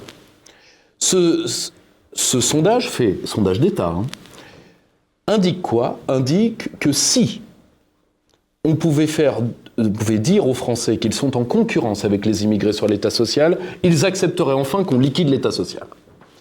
Relisez, c'est les cinq dernières pages. Je trouve ça infect. Je trouve que, si vous voulez, pour ne pas avoir défendu la préférence nationale, voilà où on en arrive. C'est-à-dire, comme ils sont là, on va faire avec, on va en rajouter, et donc on va, on va, et donc on va préférer déshabiller le peuple français pour ne pas avoir à affronter lourdement la question souveraine. Parce que sinon, tu l'as très bien dit, l'immigration, tant qu'on ne sera pas souverain, sera le jouet des forces barbares, comme la démographie, c'est-à-dire des automates. Et à la fin, nous serons soumis démographiquement. C'est aussi simple que ça. Et je pense qu'il l'avait acté. C'est pour ça qu'il termine la cause du peuple comme ça. Quel a été le tournant? C'est le traité de Maastricht, euh, d'après vous euh, De quoi? Cette lente dégradation, justement, de la Non, non, non, non. Pour euh, moi, pour moi c'est l'arrivée des, l'arrivée des Giscardiens au pouvoir. Parce que l'arrivée des Giscardiens au pouvoir, faut bien le comprendre, c'est enfin les hommes de Jean Monnet ont l'un des leurs. Giscard fait partie du club Monnet. Hein, le, c'est, c'est pas, c'est pas une grande nouveauté. Euh, les gens, et d'ailleurs, Giscard tient de son expérience auprès de ces gens-là cette phrase qu'il dit en longueur de journée pour humilier les Français, n'oubliez jamais que la France est 1% du monde. Donc d'un côté, les Gaulois fermez-la. Donc, au passage, François Mitterrand, avec tout- toute la détestation que, sa mémoire me porte, n'a pas, dans toutes ces années-là, un mot aussi blessant et aussi francophobe que ce que les Giscardiens vont tenir pendant des décennies, c'est-à-dire n'oubliez jamais que la France c'est plus rien, donc consentez à votre disparition. Et là, je viens sur pourquoi pour- je date ça de 74 Parce que l'arrivée des Giscardiens, c'est aussi, on ne s'en rend pas compte, c'est que Giscard fait une seule erreur, que Cohn-Bendit d'ailleurs dira très bien quand il dira le grand-père idéologique de Giscard, n'oubliez jamais que c'est moi. C'est Cohn-Bendit qui le dit. Et il a raison. Et il a raison. Parce que le virus post-national est passé à droite dans le giscardisme. Les gauchistes l'ont gardé, mais les gauchistes l'ont toujours eu. Ça, c'est pas une nouveauté. Or, le problème, c'est que cette post-France-là, quand elle a pris le pouvoir, elle a. Et ça, c'est- pour ça que la souveraineté est si importante. On ne se rend pas compte que la souveraineté est une éducatrice des peuples. Elle rend les peuples plus aptes à la liberté. Aujourd'hui, que ce soit une tendance ou une autre qui gagne. Le problème, c'est qu'on a tellement bousillé les Français, on les a tellement rendus veules, on les a tellement humiliés symboliquement, on leur a tellement tout pris de ce qui faisait d'eux un peuple digne de respect. L'oiseau qu'on met en cage ne vole plus, vous le savez. Eh bien, malheureusement, moins les Français seront souverains et plus longtemps ils resteront dans cet état d'apesanteur intellectuelle et morale que l'occupation mentale implique, plus notre peuple sera inapte à la liberté. Et là, la guerre sera perdue. Et c'est d'ailleurs ce que nos ennemis veulent. Et vous l'avez très bien dit, Monsieur Poisson, sur on déshabitue les peuples à la liberté. Vous l'avez très bien dit. Jean-Frédéric Poisson, Gare. Euh, un point d'histoire, peut-être, euh, je, je- je partage ce qui a été dit sur les années Giscard. Je, je rejoins ce que disait euh. M. Tavivian tout à l'heure. Euh, ça démarre, toute cette affaire d'immigration démarre avec le fameux pacte de Strasbourg, c'est-à-dire un accord entre le patronat français et, euh, comment dire, ce que la très célèbre et incroyable écrivaine israélienne Battior a appelé Eurabia, c'est-à-dire le pacte économique euh, prospérité bas salaire contre immigration et droit pour les immigrés de conserver leur culture, leur langue, leur mode de vie, etc. Tout ça a été écrit dans un document qui a été signé à l'époque, il y a donc 50 ans. Une année avant, en fait, que Giscard n'arrive au pouvoir, mais il est vrai que les hommes qu'il a apportés avec lui étaient, euh, ont conforté ça. Deuxième chose que je voulais, simplement une petite incidente en passant, euh, c'est probablement le gouvernement, les gouvernements Giscard, les premiers gouvernements de l'histoire de la Ve République où il y a moins de résistants que de hauts fonctionnaires. Et je pense que ça ne, ça n'est pas un détail euh, dans l'organisation de la vie politique française. Troisièmement, pour revenir à notre, à notre débat, enfin pour revenir, on ne l'a pas nécessairement beaucoup quitté, c'est vraiment très difficile cette question parce que euh, on a pour euh, les commodités de la conversation, si j'ose dire, et, le, et notre débat, euh, envie de, rendre antinomique un peu la question de la protection de notre patrimoine et de notre culture d'un côté avec notre indépendance et notre souveraineté de l'autre côté. Évidemment qu'il faut les deux, et on sera toujours parfaitement, tout le monde est parfaitement d'accord avec ça. La question qui est posée, c'est euh, euh, en définitive, qu'est-ce qu'on peut faire en restant dans le système institutionnel dans lequel nous sommes aujourd'hui? C'est-à-dire quel projet politique est possible à partir du moment où on ne change rien? Sur le plan du rapport de la France à l'Union européenne, c'est une chose, mais sur le plan du rapport de la France à sa propre constitution, parce que, euh, ou en tout cas à sa pratique politique d'aujourd'hui, Florian Philippot et moi-même qui avons fréquenté le Conseil d'État euh, à répétition pendant la crise sanitaire, euh, parfois avec succès, parfois non, sommes, je crois, d'accord, on a discuté tous les deux, Florian, bien des fois, pour dire que, euh, de gardiens de nos libertés qu'ils devaient être et dont c'était la mission, le Conseil constitutionnel et le Conseil d'État sont devenus des militants politiques en réalité, au service d'une cause. Et d'ailleurs, la Cour des comptes vient de s'y mettre, puisque M. Moscovici a démontré que, euh, finalement, il s'asseyait lui, aussi euh, avantageusement et d'un large postérieur sur l'article 47.2 euh, de notre Constitution. Donc en fait, nous ne sommes plus protégés par rien. C'est ça qui est notre problème. Et en fait, je constate que euh, ce grand projet, alors on va l'appeler néolibéral si vous voulez, libéral si vous voulez, je dis néo pour ne vexer personne, parce que dans le libéralisme, c'est un mot un peu valise, hein, il y, a- beaucoup de monde, mais cette idée d'isoler les individus en face de la toute-puissance de l'État, ce qui est le rêve euh, du monde libéral, au fond, euh, est en train de fonctionner très bien. Si je me réfère à un petit livre qui est sorti il y a quelques années, tout le monde se souvient ici de l'affaire Benalla, et des deux conseillers de Macron, M. Émélien et M. Amiel, qui avaient quitté l'Élysée par l'escalier de service parce que euh, s'ils y étaient restés, ils auraient sans doute été rattrapés par la patrouille. Ils avaient expliqué à l'époque qu'ils s'en allaient pour écrire le livre référence du futur projet politique de M. Macron pour l'élection de 2022. Le livre est sorti. En 2018, il s'appelle Le progrès ne tombe pas du ciel, tous les mots sont importants. Il fait 180 pages. Ça vous fatiguera pas, comme je dis de temps en temps. Si j'avais rendu ça comme mémoire de maîtrise, j'aurais pas eu mon diplôme. Donc, euh, euh, mais on y trouve ces phrases étonnantes. Le projet de suppression pure et simple des corps intermédiaires. C'est-à-dire cette volonté de dire au fond, alors il ne parle que des syndicats, il y a beaucoup d'autres corps intermédiaires que les syndicats, bien entendu, les collectivités, les familles, les entreprises, les associations, tout ça sont des corps intermédiaires. Mais il se focalise sur les syndicats en leur disant en substance, rentrez chez vous, organisez des merguez parties, euh, rendez service à vos adhérents, distribuez des cartes, et puis surtout laissez la politique aux grandes personnes parce que c'est pas votre problème. Euh, et là, on a quelque chose qui va dans le sens de ce projet que nous dénonçons tous, c'est-à-dire l'atomisation de la société française qui la rend du coup perméable à tous les mouvements extérieurs quand il n'y a plus de cohésion. Quand vous rentrez quelque part comme en France, ben, à quoi vous vous confrontez? Réponse à une collection d'individus, au mieux une collection de groupes de personnes, dans laquelle, euh, et avec laquelle l'assimilation, l'intégration, même la sympathie est difficile parce que euh, on n'a pas grand-chose finalement à proposer. Je rejoins ce que disait Pierre-Yves Rogeron à l'instant. Donc en fait, notre adversaire, c'est bien sûr la Commission de Bruxelles d'ailleurs plutôt que l'Europe. Moi je suis euh, très très à l'aise avec l'idée que nous sommes tous des Européens, que nous devrions avoir un projet culturel commun à défendre hein, sur ce continent. L'Union européenne telle qu'elle est et la Commission sont nos adversaires parce que leur idéologie, qui est celle du néolibéralisme, comme je viens de le décrire, c'est-à-dire l'atomisation de la société, est exactement au contraire de ce que prétendent et de ce que veulent notre culture et notre tradition. Allez, avant de clôturer cette première partie euh, de cette soirée, euh, juste Rodolphe Carr, est-ce que cette euh, perte de souveraineté n'est pas due aussi à la mondialisation et à l'état de droit en Occident? Bah, bien évidemment, on l'a évoqué euh, rapidement euh, dans notre conversation. Le problème, c'est qu'aujourd'hui, la bourgeoisie nationale, c'est un oxymore. Euh, Là, on évoquait aussi euh, Valéry Giscard d'Estaing. Ce qu'il faut bien comprendre, c'est qu'à partir de cette période, on a une sécession des élites occidentales vis-à-vis de leur peuple, avec notamment euh, Christopher Lasch. Et c'est vrai qu'avant, on avait toujours eu une critique euh, des masses, notamment avec des philosophes comme euh, José Ortega y Gasset, qui pensaient qu'entre guillemets, la, la chute des démocraties occidentales viendrait du bas. Et on s'est rendu compte, en fait, que ça venait plutôt du haut, des élites qui périssaient par le haut.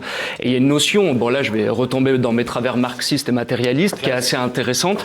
C'est euh, celle euh, qui a été élaborée par les produits, enfin par les nations qui ont subi une demi-colonisation en Asie, comme par exemple la Chine, et même en Amérique du Sud, qui est la notion de bourgeoisie comprador.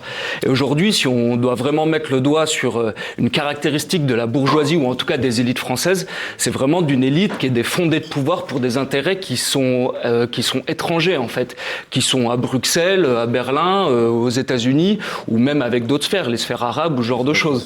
Donc là, à mon avis, c'est vraiment quelque chose qu'on devra penser pour demain. C'est vraiment, la, en tout cas, la tentative de, de, de, de formation d'un bloc historique. Et ce bloc historique, faut qu'il soit national, faut qu'il soit populiste, faut qu'il soit souverainiste, absolument. Faut qu'il soit défenseur aussi de l'identité. Mais moi, je suis aussi euh, à 100% un souverainiste sur ce point. Et par contre, bah, cette question de, de l'émergence d'un bloc historique, il nous posera bah, la question des alliances. Aujourd'hui, euh, euh, comment dire, la, le seul substrat qui reste vraiment avec des intérêts nationalistes, c'est le peuple.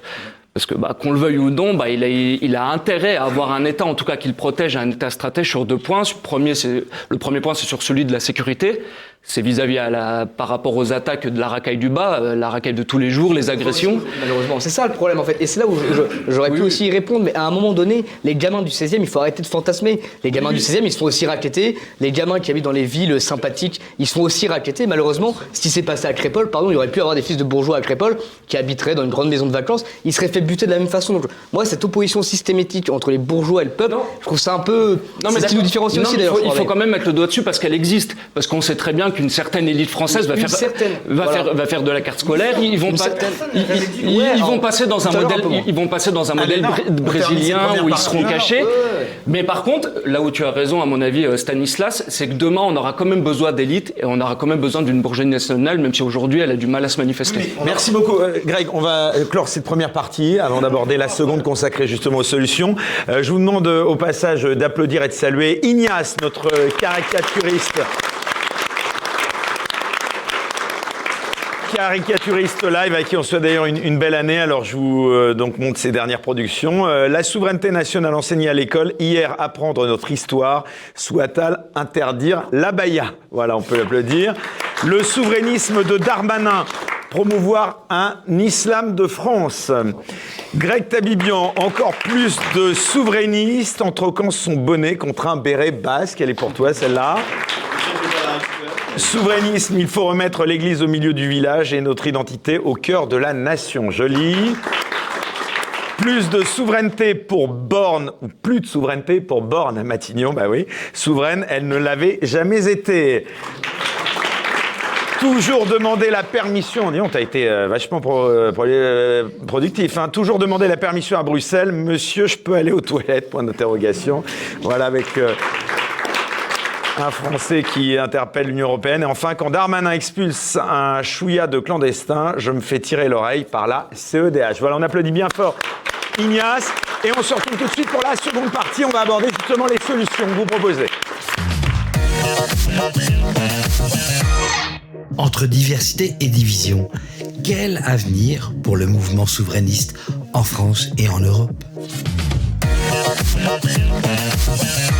Voilà donc. euh,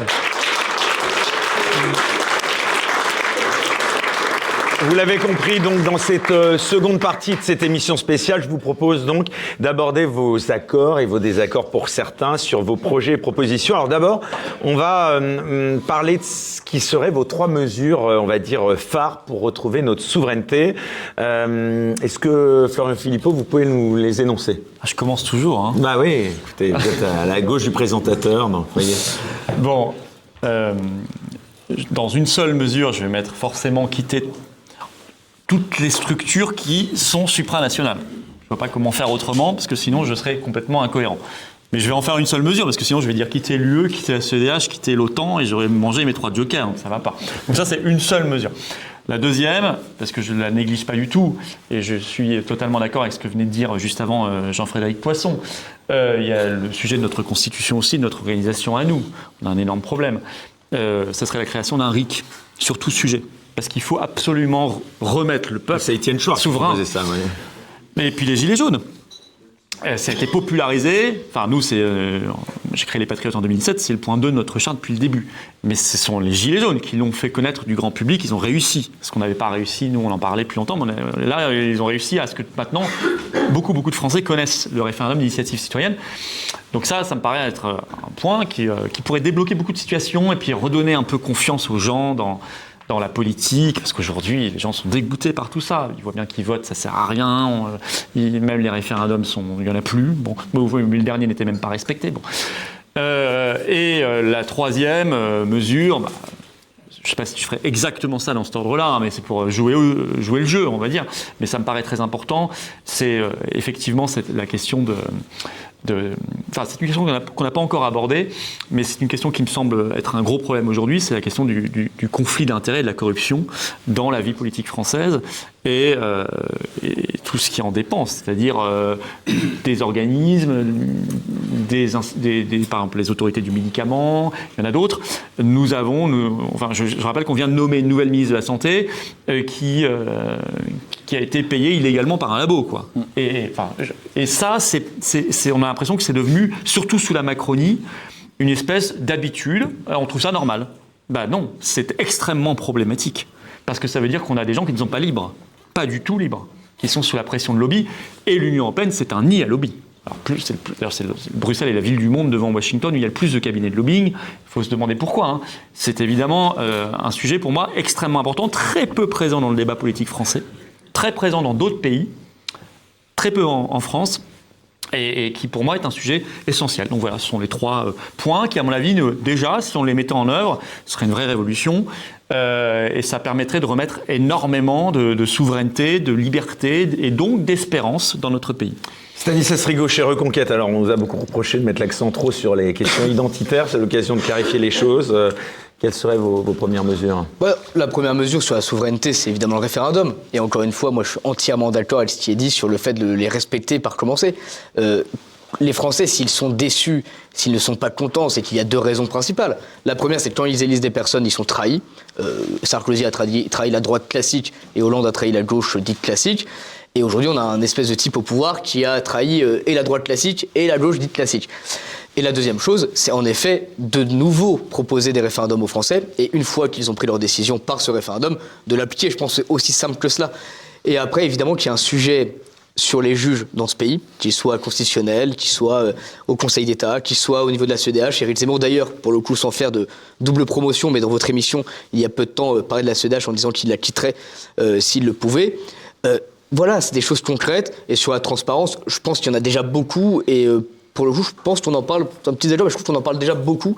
Simplement, on en parle beaucoup, mais au pouvoir, ils n'en prennent pas compte. Et ça, c'est encore une fois un sujet euh, qui est un peu différent. Je pense que les Français se rendent compte qu'il y a des conflits d'intérêts, se rendent compte qu'il y a des soucis, mais encore une fois, notamment la Macronie est absolument insensible aux revendications euh, populaires et du peuple. Jean-Frédéric Poisson, et d'ailleurs je vais poser cette question aussi à tout le monde, euh, une question euh, simple qui appelle une réponse simple. Euh, le Frexit, est-ce que vous y êtes favorable ou pas? J'aimerais que tout le monde me donne une réponse claire, un oui ou un non, et on développera ensuite. Ce serait oui ou non euh, pour le Frexit? Alors, je, je- moi, Ah, je, oui ou non? je suis- Oui. Non, non, non, je, je- je- je vais répondre, mais c'est un sujet- mais après, on va développer. Oui. Euh, dans le principe, je ne suis pas opposé dans le principe, je pense que c'est très compliqué politiquement. Donc ce serait quoi? Je serais plutôt pas opposé dans le principe, encore une fois, je, mais je pense que. Plutôt oui alors. Plutôt, voilà, alors vous me dites non. oui. Plutôt oui. D'accord. Plutôt Non, oui, mais voilà. mais Oui. dans des, des circonstances d'aujourd'hui, le rendre extrêmement compliqué. Euh, Staïs Sassrigo Oui ou non Bah, bah moi je vais répondre non du coup parce que c'est pas dans notre programme. Mais encore une fois, c'est, il faut Non, pas donner l'impression d'être binaire, c'est ça qui est important. C'est encore une fois, moi j'ai pas de euh, sur ma table de chevet, j'ai pas. Madame von der Leyen. Vous voyez ce que je veux dire c'est non, chez Ah, Reconquête. Frexit, c'est non chez Reconquête. Bon, Florent Philippot, je crois qu'on connaît la, la Ah bah, réponse. oui, Frexit, euh, bien oui. sûr, à 100%. Euh, vous trois, même si vous n'êtes pas à la tête de parti, mais bon, euh, cercle Aristote quand même. Oui, oui, oui. Greg Oui. Bon, alors maintenant on peut développer. C'est- c'est- c'est- c'est- C'est bien fait en plus, c'est c'est gradué, vous voyez. Ah oui Non, non, non, il y a public. Ah, je suis pas d'accord. Enfin, applaudissements. Je vais en profiter pour répondre à vos questions sur les trois, euh, sur les trois mesures. Euh, la première, cette question du Frexit. Je, je, je, à la C'est pour ça qu'il n'y a pas d'union, pas. Enfin, c'est c'est là qu'on voit. C'est des affaires de personne. C'est- à la fois, c'est On va en parler, on va en parler Après, après. On va en parler après. Euh, je suis pas un frexiteur euh, obsessionnel de principe. Je prétends pas que tous les frexiteurs soient obsessionnels. Je dis que ça n'est pas mon obsession. Je considère que c'est un point d'aboutissement qu'il faut pas du tout évacuer, mais ça me paraît difficile d'en faire un point de départ politique.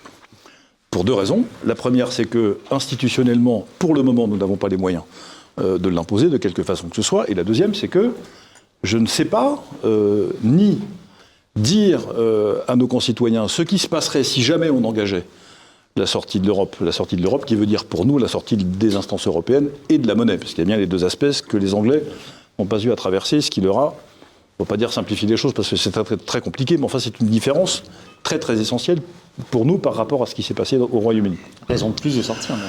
Eh ben, c'est toute la question. Euh, je ne partage pas l'optimisme de Pierre-Yves Rougeron tout à l'heure qui disait que notre système bancaire systémique nous protège de toutes les attaques. Je, je- ah, Je, je n'ai jamais dit ça. Ah. J'ai- dit juste que, j'ai dit juste que, l'arme financière, j'ai dit juste que c'est un degré de dissuasion. bah, c'est- Parce que la France peut tout à fait dire à n'importe qui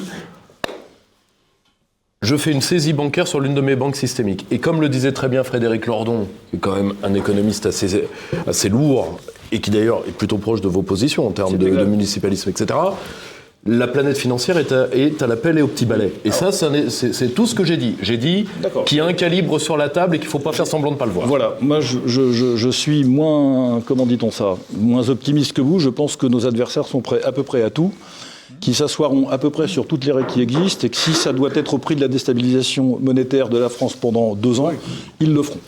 Ça, c'est tout à fait possible. Voilà. Euh, donc, pour, finir sur le Frexit, je pense que, et ça c'est en notre pouvoir, y compris notre pouvoir ici autour de la table, euh, le Frexit est une notion qui aujourd'hui est dévalorisée dans le débat public. Comme d'ailleurs le, mot souverainisme l'était il y a encore quelques années, ce qui n'est plus le cas, ou le mot conservateur, ce sont deux mots qui me sont chers, comme vous savez.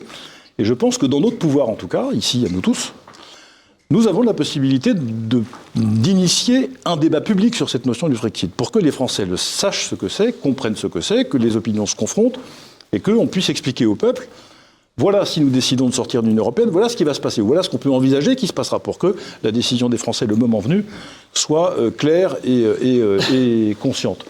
Après, je milite absolument de manière énergique pour que non seulement un débat public, mais un référendum sur ce sujet soit organisé le moment venu, mais encore une fois, ça n'est pas aujourd'hui en notre pouvoir. Ça, c'est le, premier, des trois points. Je vais bref sur les deux autres, parce qu'ils ont déjà été évoqués. Réforme constitutionnelle, je l'évoquais tout à l'heure. Elle est indispensable parce que euh, il y a un, tel galimatie, une telle confiture aujourd'hui de confusion entre les différentes instances que, euh, en réalité, ça permet aujourd'hui Emmanuel Macron de gouverner tout seul, parce que la, réalité, c'est quand même tout à fait celle-là. Donc j'ai plaidé depuis déjà un moment, comme d'ailleurs euh, un certain nombre de mes amis ici, le retour au septennat unique, euh, comment dire, et un certain nombre de réformes qui redonnent, notamment l'élargissement du référendum, de pouvoir au peuple. Puis troisièmement, Là aussi, c'est en, d'autres. Alors, une petite incidence, si j'avais deux mesures politiques à faire sur le plan national, une réforme de la Constitution et la suppression de tous les règlements inutiles qui nous bouffent de l'oxygène et qui sont des sur, comment dit-on ça, sur transcriptions euh, des normes européennes, qui est un sport national, euh, voire olympique en France. Dernier point, mais ça fait peut-être transition avec le point ultérieur sur euh, les capacités d'union politique. Je le dis, je depuis le début, depuis l'origine. Je ne sais pas ce que c'est que l'union des droites et je ne suis pas sûr d'y croire. Je sais ce que c'est qu'en revanche l'union des personnes de bonne volonté, ça j'y crois. Et je pense que c'est impossible s'il n'y a pas la volonté de constituer, ce qu'on a déjà essayé d'ailleurs, mais on y est arrivé parfois localement, mon cher Florian, euh, un socle commun de gouvernement. La gauche a réussi à écrire le programme commun dans les années 70. Depuis, alors ça, il n'y a que les, que, les, que les gens qui ont la même couleur de cheveux que moi qui vont s'en souvenir ici. Salutations à eux, merci d'être là. Depuis les radicaux de Robert Fabre et de Maurice Faure jusqu'aux plus staliniens du Parti communiste, ils ont réussi à signer le même texte programmatique. Ils ont signé le même texte. Alors ils l'ont abandonné en cours de route peut-être, mais enfin ça les a conduits au pouvoir en 81, dix ans après, ou une petite dizaine d'années après. Si nous ne faisons pas cet exercice de constituer un socle programmatique commun, il peut être minimaliste. hein. Une trousse de premier secours, euh, vous n'avez pas tout l'hôpital dans la trousse de premier secours. Il y a 4, 5, 6 mesures d'urgence à prendre pour notre pays, dont celle qui touche à l'Union européenne. S'il n'y a pas cette mécanique de constitution d'un socle ou d'un programme commun, euh, je ne vois pas comment on peut s'en sortir. Et on continuera, on fera la même émission dans trois ans, on se dira, bah tiens, comment se fait-il qu'on n'arrive pas à faire l'union? Parce qu'il n'y a, pas- a de matière, il n'y a pas de- il n'y a pas d'objet. Il y a simplement des choses de personnes. Alors justement, en effet, ça m'amène à cette transition et ce point euh, si sensible hein, des divisions. Euh, Qu'est-ce que vous répondez à ceux qui prétendent que chacun, euh, dans le camp des souverainistes, a sa petite chapelle, sa petite boutique qui lui permet de survivre et que finalement, eh bien, les intérêts personnels passent avant ceux de la France? Euh, Cette question, je la repose à vous, Florian Philippot, parce que, en effet, on a l'impression que cette union...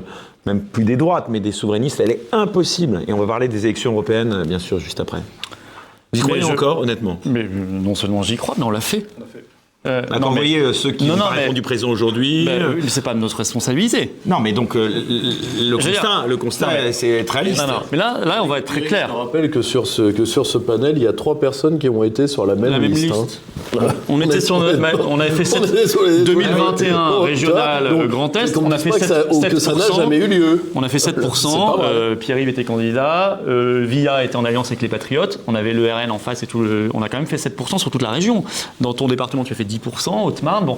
euh, donc ça marche en plus. Enfin, il y a, je C'était vous dis, il y a pas- Dupont-Aignan, il y a Asselineau, il y a Alors, Kusmanovic. non, non, attends, euh, attends, attends. Alors, a- Dupont, alors, Dupont-Aignan. Et le a- RN, donc Moi, j'ai fait alliance avec lui euh, aux, aux législatives en 2022, plus Génération Frexit d'ailleurs de, de Charles-Henri Gallois. Euh, et j'aurais aimé qu'il y en ait d'autres. Donc ça, ça pourrait se refaire aux Non, européennes, mais par non, exemple moi, en 2019. quand Aux européennes, là, par exemple. Mais bien pourriez- sûr. Mais, mais bien sûr. Vous l'avez de vos voeux, c'est en cours ou pas? J'ai proposé évidemment à- à- aux partenaires de l'Alliance de 2022 qu'on reparte au moins sur ces bases et élargi si possible. Et alors? Et J'attends. Alors, Génération Flexit, je pense qu'ils sont très partants. Je pense que Pierre-Yves, euh, enfin, je ne travaille pas de secret, mais je pense qu'il serait partant. Euh, et, et- et puis, euh, Debout la France. On s'est vu plusieurs fois, on a travaillé. Je crois qu'il a réuni des instances, m'a-t-il dit, euh, mi-novembre de Debout la France. Et je crois, j'attends une réponse, voilà. Mais j'espère que ça va se faire. Et puis, et puis d'autres éventuellement. Et, et- et je veux dire, Depuis novembre, vous moi- savez, il y a- il y a le Regarde, téléphone, Greg, ça est là. parce que là, Greg mois- Tabibian est là. Ouais. Moi, je suis désolé. Un jour, Greg Tabibian est venu en manif. Il a parlé excellemment. Il a, ensuite, on a fait une petite interview. Il m'a dit, j'ai une- une- j'étais en direct, hein, je ne connaissais pas le, le truc avant. Il, il dit, j'ai une initiative à faire, je supporte plus que vous soyez divisés, je vous réunis tous dans une pièce, vous écrivez 10 points. Est-ce que, est-ce que tu es partant? Je suis toujours partant, j'ai j'ai juste divorcé entre temps, donc ça a, pris, ça a pris six mois de retard. Oui, mais, mais- sinon, je suis toujours partant, je suis en train de Tu terminer es partant. truc. Mais là, non, mais toi, tu m'as posé la question, tu m'as dit, moi, je t'ai dit oui spontanément tout de suite. J'ai dit quand tu veux. Comme j'ai j'ai répondu à Eric Morillo sur Twitter, on y va et je, moi, je suis venu. Voilà. Bien sûr. Euh, comme mes camarades sont venus. Donc, euh, Greg, après, tu l'as proposé à qui Et qui a dit oui? Personne? Ah, si, tout le monde- tout le monde a dit. Ah bon? Tout le monde a dit oui, sauf une personne. Qui? Voilà. Bon, de toute façon, bon, c'est le personnage. Non, mais lui, De toute façon, il ils font des traces, ils ont tous une interview, ils disent tous oui. Donc, euh, il y en a qu'un qui dit non, c'est Asselineau. Il a toujours dit non à tout. Non, mais je crois que ça me. C'est c'est évident, ça je pouvais te le dire à l'avance. C'est vrai qu'il y en a deux qui ont refusé de participer. Je te l'avais dit à l'avance. Il y en avait deux qui ont refusé de participer, Asselineau, il y a aussi Kuzmanovic. Vous le regrettez? Vous le déplorez? Mais en 2019, aux dernières européennes, moi j'ai proposé une liste commune, les Patriotes, UPR, Debout la France, et j'ai accepté d'être cinquième, parce qu'il faut un homme, une femme, un homme, une femme, et j'ai dit, bon, on va suivre l'ordre à ce moment-là euh, des, sondages. Bon, bah, nous les Patriotes, on, avait un an et demi, on était tout petits, on avait 2000 adhérents à l'époque, Euh, et, j'ai dit, bah voilà, ça donnait euh, Nicolas, euh, Asselineau, et ensuite moi. Bon, ça s'est pas fait. Ah, vous étiez derrière Asselineau en plus. Il n'y a pas de problème. Je veux dire, euh, après, j'ai fait format. Alors, je dire, ce qui pose problème, c'est le Frexit. Alors, format minimaliste, avec l'UPR, puisque c'est vrai que DLF n'est pas totalement sur le Frexit. J'ai proposé, ça ne s'est pas fait non plus. Et je me mettais troisième et je laissais la première place. Mais je veux dire, régional, on a fait, fait l'alliance. Législative, on a fait l'alliance. Européenne, j'espère qu'on fera la plus belle et la plus large alliance possible. Donc tout ça, c'est faux de dire que les souverainistes en général veulent pas. Non, il y a des gens qui veulent pas. C'est tout. C'est pas les gens défendent leur boutique. Il y a des gens qui veulent pas. Il y a des gens qui défendent leur boutique, qui ont toujours le meilleur prétexte du monde. Tout ça, c'est pipeau. Tout ça, c'est pipeau. C'est systématiquement des questions d'ego. Point barre. Il n'y a rien d'autre. Vous n'allez pas chercher des pseudo-explications politiques. Tout. C'est faux. C'est archi faux. Ce ne sont que des questions d'ego. Et vous pouvez le tester par les années qui, se, qui passent. Et vous verrez qui est sincèrement pour l'alliance et le rassemblement. Il n'y a pas que ça. Il n'y a pas que la politique. Dans les manifs, moi, j'ai invité 300 personnes différentes dans les manifs. J'en ai encore une d'ailleurs ce samedi, là, 14h, Port-Royal. Venez tous, c'est pour le Frexit justement et les libertés. Euh, ce samedi 13 janvier. Euh, j'ai donné la parole, peut-être à 95% des gens n'avaient pas la carte des patriotes. À l'Union Sacrée, j'avais Stéphane Ravier de Reconquête, je l'avais invité, j'étais très heureux qu'il vienne. Il y avait Virginie Joron, je l'avais invité. Marine Le Pen lui envoyait des textos en direct en disant T'as pas à être dans cette dinguerie, ne prends pas la parole. Elle n'a pas pris la parole. Voilà. C'est là où c'est très... On avait Jean-Frédéric, Pierre-Yves est venu, Dupont-Aignan est venu. J'ai essayé d'inviter au début Asselineau, mais j'ai compris vite que ce serait Monsieur Non. Euh, donc j'ai arrêté. Puis après, on se fait insulter en plus. Et puis, et, puis, et puis Kusmanovic, j'ai essayé. Enfin, il y en a plein qui sont venus. Donc on fait l'alliance, on, fait le rassemblement. En, quelques mots, mais ce qui est intéressant, c'est je crois totalement au fait qu'il y ait certaines personnes qui euh, refusent toute alliance par ego, par euh, histoire humaine à deux balles, etc. Ça, je, je l'entends. Mais voyez par exemple que au régional, vous pouvez travailler avec Debout la France, vous pouvez travailler avec le Parti VIA, vous pouvez travailler avec d'autres mouvements. Nous, par exemple, avec Reconquête, on a travaillé aux élections législatives avec d'autres mouvements. Euh, il n'y a eu aucun souci là-dessus. On n'est pas un parti justement fermé là-dessus et au contraire, euh, c'est extrêmement intéressant. Mais vous voyez bien que le Frexit est un sujet de crispation et de tension. Donc là, c'est un problème politique et pour les appareils politiques et pour les. non, mais, je, sais bien, bien sûr. Mais sauf que je veux pas qu'on croit aussi que c'est juste. Et Asselineau, vous savez, pour le coup, j'ai j'ai pas Von der Leyen, mais j'ai pas non plus Asselineau en, photo sur ma table de chevet. Euh, mais Asselineau ou de, euh, Monsieur Dupont-Aignan, ils ont aussi des problèmes de fond. Et vous voyez bien que le Frexit n'est pas un dénominateur commun et qui fait qu'il y a des camps qui n'arrivent pas à s'entendre à cause de cette question-là. Et que beaucoup de Français également ne veulent pas du Frexit. Et vous l'avez vu, vous l'avez vous expérimenté en 2017. En 2017. Non, mais attendez, attendez. Je vous dis, je, ne mettrai jamais la faute, euh, enfin les, fautes politiques de Marine Le Pen ou son échec il y a, en 2017. Vous, Philippot quand même, hein, qui propose le Frexit vraiment de manière. Non, mais voilà, mais attendez, attendez. Oh, putain, non, alors ça, alors ça, si je dis oui à ça, je me fais mitrailler. Non mais euh, c'est quand même votre. Non, mais on a je vais me prendre une heure de vomi non, mais attendez, euh, dans une vidéo. Donc, en un mot, en un mot, vous l'avez bien vu en 2017. J'ai l'impression que c'est vous qui vous l'avez vu en Vous l'avez vu en 2017 avec Marine Le Pen quand elle proposait. Vous êtes passé à autre chose, mais quand vous êtes passé en 2017 avec Marine le Pen, vous avez bien vu que le Frexit était l'un des éléments dérangeants de son programme. Non, mais ça va tous en même temps, pas tous en même temps. Si, si, il n'y a pas que ça. Il n'y a pas que ça. C'est un des éléments. Ce qui est dérangeant, c'est pas le Frexit en même temps. Est-ce que je peux juste répondre sur Marine Le Pen Mais moi, je parle pas des Frexit. tous en même temps, s'il vous plaît. Florian Philippot. Non, en 2017, j'ai expérimenté une candidate qui a perdu pied au débat de second tour. Et qui, avant le débat de second tour, était à 41% dans les sondages et qui a fait 34 à cause. En 2029, elle a fini à 41. Ça, c'est Marine Le Pen. Ça, non, mais... c'est pas le. C'est intéressant. En 2022, elle a fini à 41. En 2017, avant le débat, elle était à 41. Donc il n'y a pas eu de même progression en réalité. Et, et, c'est pas le Frexit qui l'a planté, c'est euh, Marine Le Pen elle-même qui s'est bien plantée toute seule. Et pas que sur le Frexit, c'était deux heures et demie d'enfer dans ce débat qui ont fait perdre 2 à 3 millions de voix. Voilà, c'est tout. Euh, mais c'est l'un des vôtres hein, qui le dit. Hein. Non mais ah, c'est l'un des vôtres qui, a dit qu'elle perdait. C'est l'un des vôtres, c'est le Galou. Il, il, dit elle a perdu 200 000 voix à la minute. J'oublierai jamais ça. Non mais moi j'avais compté. Euh, Donc ça, le rappelez-vous, rappelez-vous, c'est l'un des le c'est l'un des vôtres et pourtant il est il est anti il est antinational, il est il est tout ce qu'il veut. Le mot Frexit, on est en ce moment avec le débat qui est un peu calvinisé. Le mot Frexit tend beaucoup de Français et repousse beaucoup de Français. Une immense majorité de Français. Vous pouvez être malheureusement heureusement, c'est la vérité je suis désolé. Je n'accepte pas. pas que c'est à moi après. J'avais prévu deux choses. Donc je suis à la deuxième, au deuxième point. Je n'accepte pas l'argument les Français sont contre. On le, non, non, non, non. Je n'accepte pas parce que ça, ça, met, ça, ça, ça nous mène à ce que des souverainistes n'osent plus en parler Or, moins on osera en parler, moins l'idée sera populaire, puisque les Français auront le sentiment Faites-vous un référendum et vous plierez à la décision du peuple. dans ce mais on fera un référendum. Eh ben voilà, et là, vous- et là, vous serez surpris. mêmes Et vous serez surpris. Non, non, bah, j'es- Ah, si. bah, j'espère que vous serez quand même du côté du Frexit dans un Mais, référendum. mais, mais Vous- s'il y a un Ce serait quoi, vous, dans mais, le référendum, mais, mais votre un position référendum, bah, il faut avoir la question. bah, mais si les élections, Ah, c'est le Frexit. Mais attendez, mais Vous n'êtes même mais pas certain dans un référendum de défendre le Frexit. Et moi, je serais de ce côté-là, sûrement. Vous serez mais Macron mais, contre mais le non, Frexit. mais Ah bah si, sûrement pas. Simplement, vous serez surpris du résultat. Ben non, Ah bah. je serais, pas, je Ah bah, peut-être surpris dans le bon sens. Non, mais en mauvais, je 2005, je, signale que trois mois avant le non. Ah, Zemmour, 92 et Ouais, 2005, non, mais- il est du bon côté. hein, Il, Oui, est, mais- il est de votre côté, hein, vous inquiétez pas. En 2005, mais ça très bien, mais dans, dans 2005, trois mois avant le 55% pour le non, le oui est à 67. C'est vrai. À 67%. C'est considérable. Même aujourd'hui, le Frexit n'est pas à 67%. hein. Donc si on a un débat de fond, etc., moi je suis certain qu'on l'emporte. Et d'ailleurs, Macron l'avait dit lui-même à la BBC, il avait dit on ne fait pas le référendum parce que que ça donnera le même résultat. c'est ça aujourd'hui sur le Frexit. Mais il y a plein de gens. Il y a qui pour le Frexit Ah aujourd'hui? excusez-moi. Alors il y a des souverainistes qui l'assument en tant que chef Non, de parti. Donnez-nous les noms de ceux qui Non mais sont pour le attendez, c'est pas que les chefs de parti. Il y a déjà plein d'associations. Et ensuite, je suis certain qu'il y a plein de gens qui votent RN aujourd'hui, qui votent Mélenchon, qui votent Zemmour, etc., qui sont à fond pour le Frexit, voire qui croient. Qu'il y en a encore plein, moi je rencontre, hein, qui pensent que Zemmour est pour le Frexit et ils votent pour lui pour ça. Donc je suis obligé de, désolé, je suis obligé de leur expliquer que c'est pas vrai. Il vaut mieux euh, voter pour moi. ouais, ouais. Mais euh, il y en a pareil, plein. Il y en a Ils sont à la plein marge, chez Marine. Le Pen parce qu'elle l'a défendu jusqu'en 2017, euh, etc., etc. Donc, euh, il y a plein de gens à la base, et, et plus représentés dans certaines, certaines catégories sociales, bien sûr, qui, qui, sont, qui ont pris ça de l'Europe de plein fouet, enfin l'Union européenne. Et, et- et évidemment, c'est faux de dire que les gens ne veulent pas le Frexit. On n'en sait rien parce qu'il n'y a pas de débat. Y ait Jean-Frédéric débat. Poisson, très vite, et ensuite Euh, Pierre pour enchérir sur ce que vient d'évoquer Florian, je suis d'accord. En fait, on ne sait pas très bien ce que souhaitent les Français. Et c'est la raison pour laquelle j'appelais de mes voeux tout à l'heure l'organisation, l'organisation de ce débat pour faire en sorte que cette notion soit connue, que ses conséquences soient connues. Mais je constate quand même, et ça, ça fait partie de notre travail. Y a pas de sondage de là-dessus, responsables politiques, bah, à ma connaissance, non. De responsables politiques ou d'animateurs, de, de- de- de- de gens qui participent au débat. On ne peut pas nier quand même que depuis 2017, c'est-à-dire en 5 ans, 6 ans maintenant, euh, d'une certaine manière, le fédéralisme européen aujourd'hui serait une bonne nouvelle.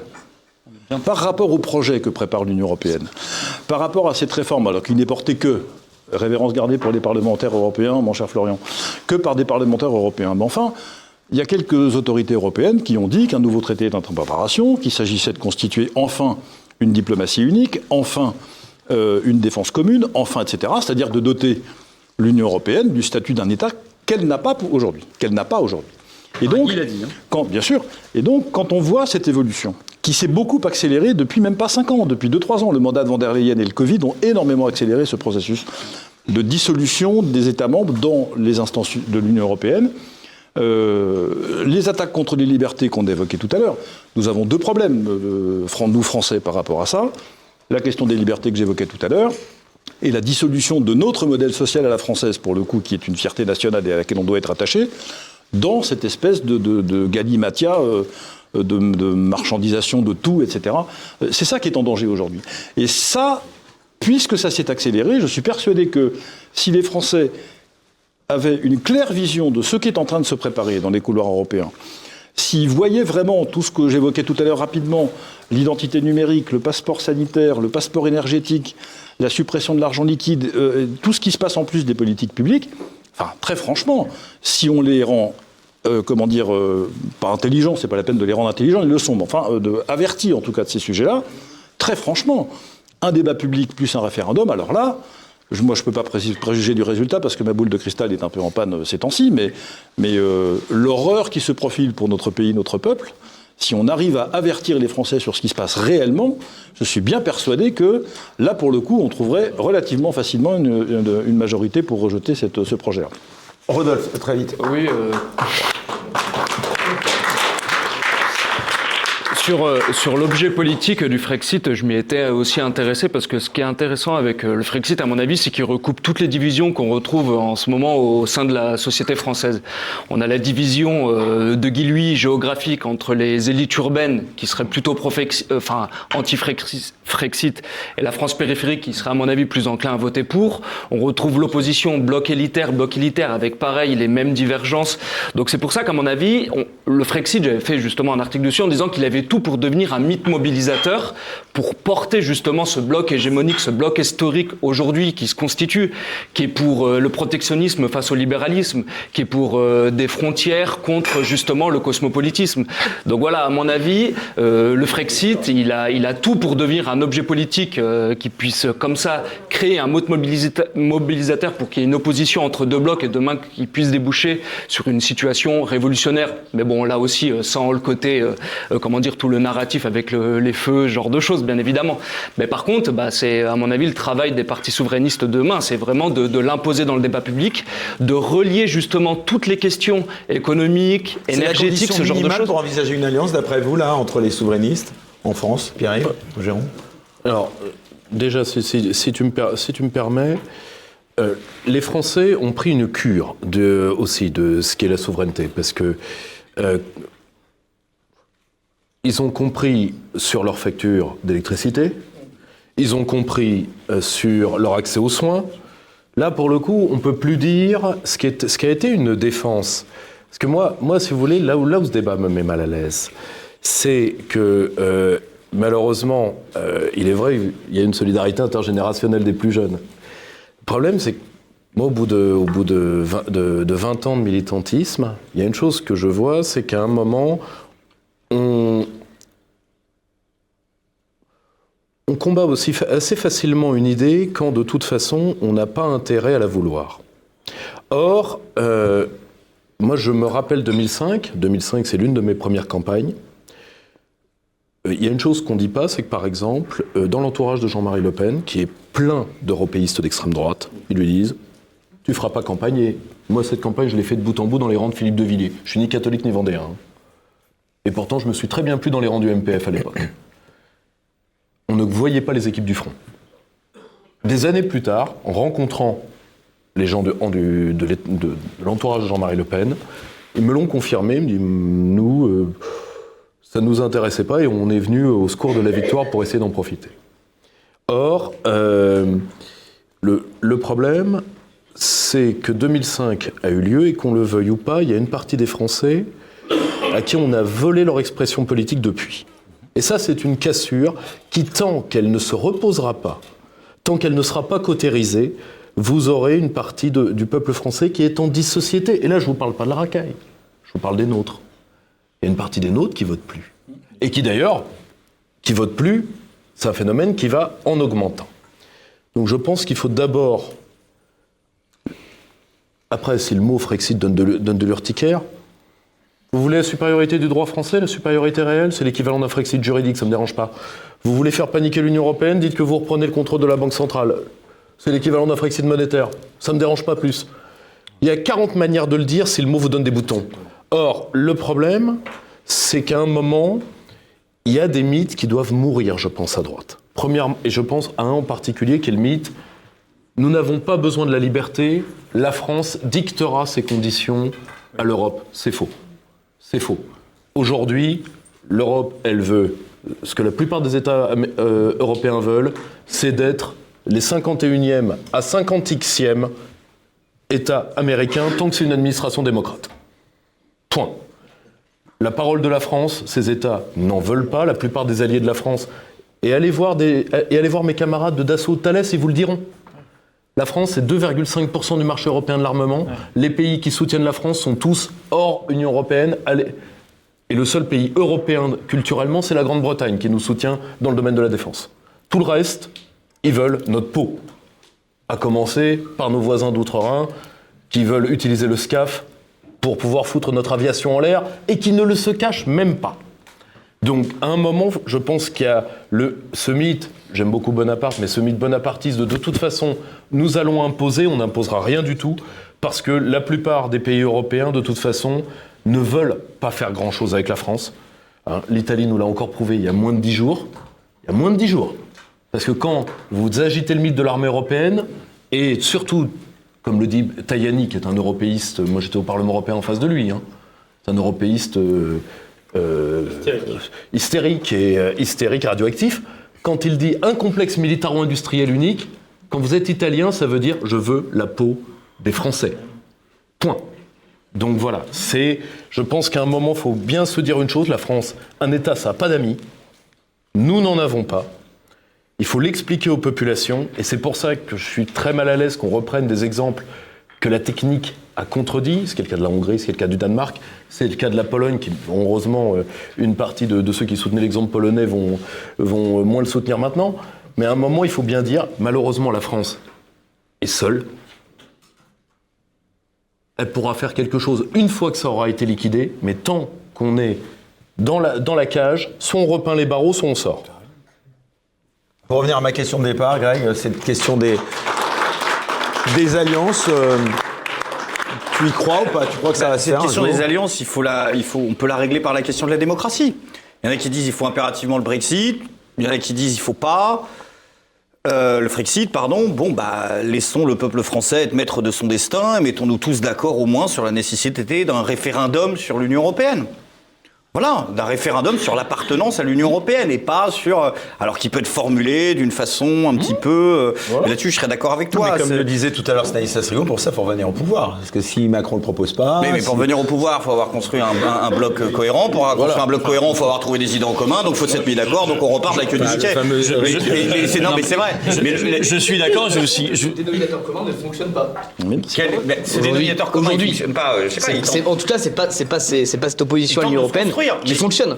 Mais ça, ça, ça tente pas de se construire depuis deux, deux mois. Ça fait maintenant des années, des années, et ça ne fonctionne pas. Le fait est que ça ne fonctionne pas ce que vous proposez là. Mais de quoi? De, de- Bah, c'est, c'est ce bloc des souverainistes. Il ne fonctionne pas.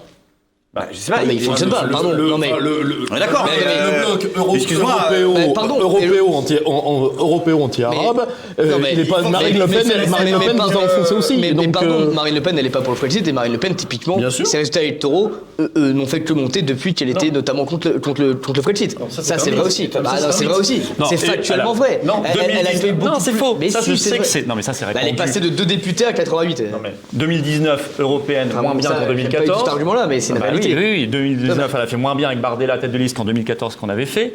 2020, effondrement au municipal par rapport à avant. Covid, pendant le Covid, faut être honnête aussi, 2021, attendez. faut pas le rapport. Bah 2021, oui, il n'y a pas eu moins d'électeurs. non. Il y a pas eu moins 2021, d'électeurs. effondrement Ah, départemental au régional, elle perd les deux tiers de ses élus. 2022, heureusement que vous étiez là, c'est vous qui l'avez sauvé. C'est vous qui l'avez sauvé. Mais je- elle a je- commencé sa campagne à 15%. C'est parce qu'il y avait Zemmour. Elle n'était pas au second tour, Marine Le Pen. En euh, septembre 2021, Marine Le Pen est à 15% dans les sondages. Il y a eu le paratonnerre Zemmour euh, et qui l'a obligé par ailleurs à revenir sur un discours plus social auquel elle ne croit pas. C'était juste de l'opportunisme, pouvoir d'achat, machin, parce que vous, vous étiez déjà, vous préemptiez l'immigration. Et donc, par des questions d'opportunisme, elle a, et puis vous avez pris, il faut le dire, toute la diabolisation médiatique. Ça, je suis d'accord Ah avec bah, ça. vous étiez le Mais- paratonnerre, mais- donc mais elle, elle est passée entre les vous ne gouttes. pouvez pas Et le a miracle a fait qu'elle s'est a retrouvée au second tour où elle ne devait pas être.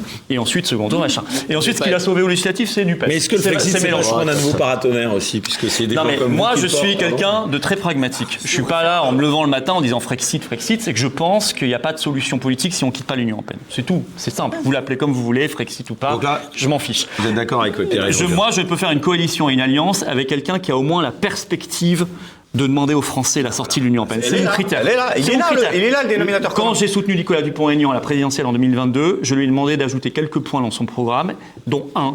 Et s'il ne l'avait pas accepté, je ne l'aurais pas soutenu. C'était de, faire un- de, de dire qu'il s'engageait à faire un référendum pour la sortie de la France de l'Union c'est européenne. Et il a accepté, on l'a présenté en conférence de presse, ça a été ajouté dans son programme. Il ne l'aurait pas accepté, je n'aurais pas fait cette coalition. Donc on a pu faire derrière les législatives.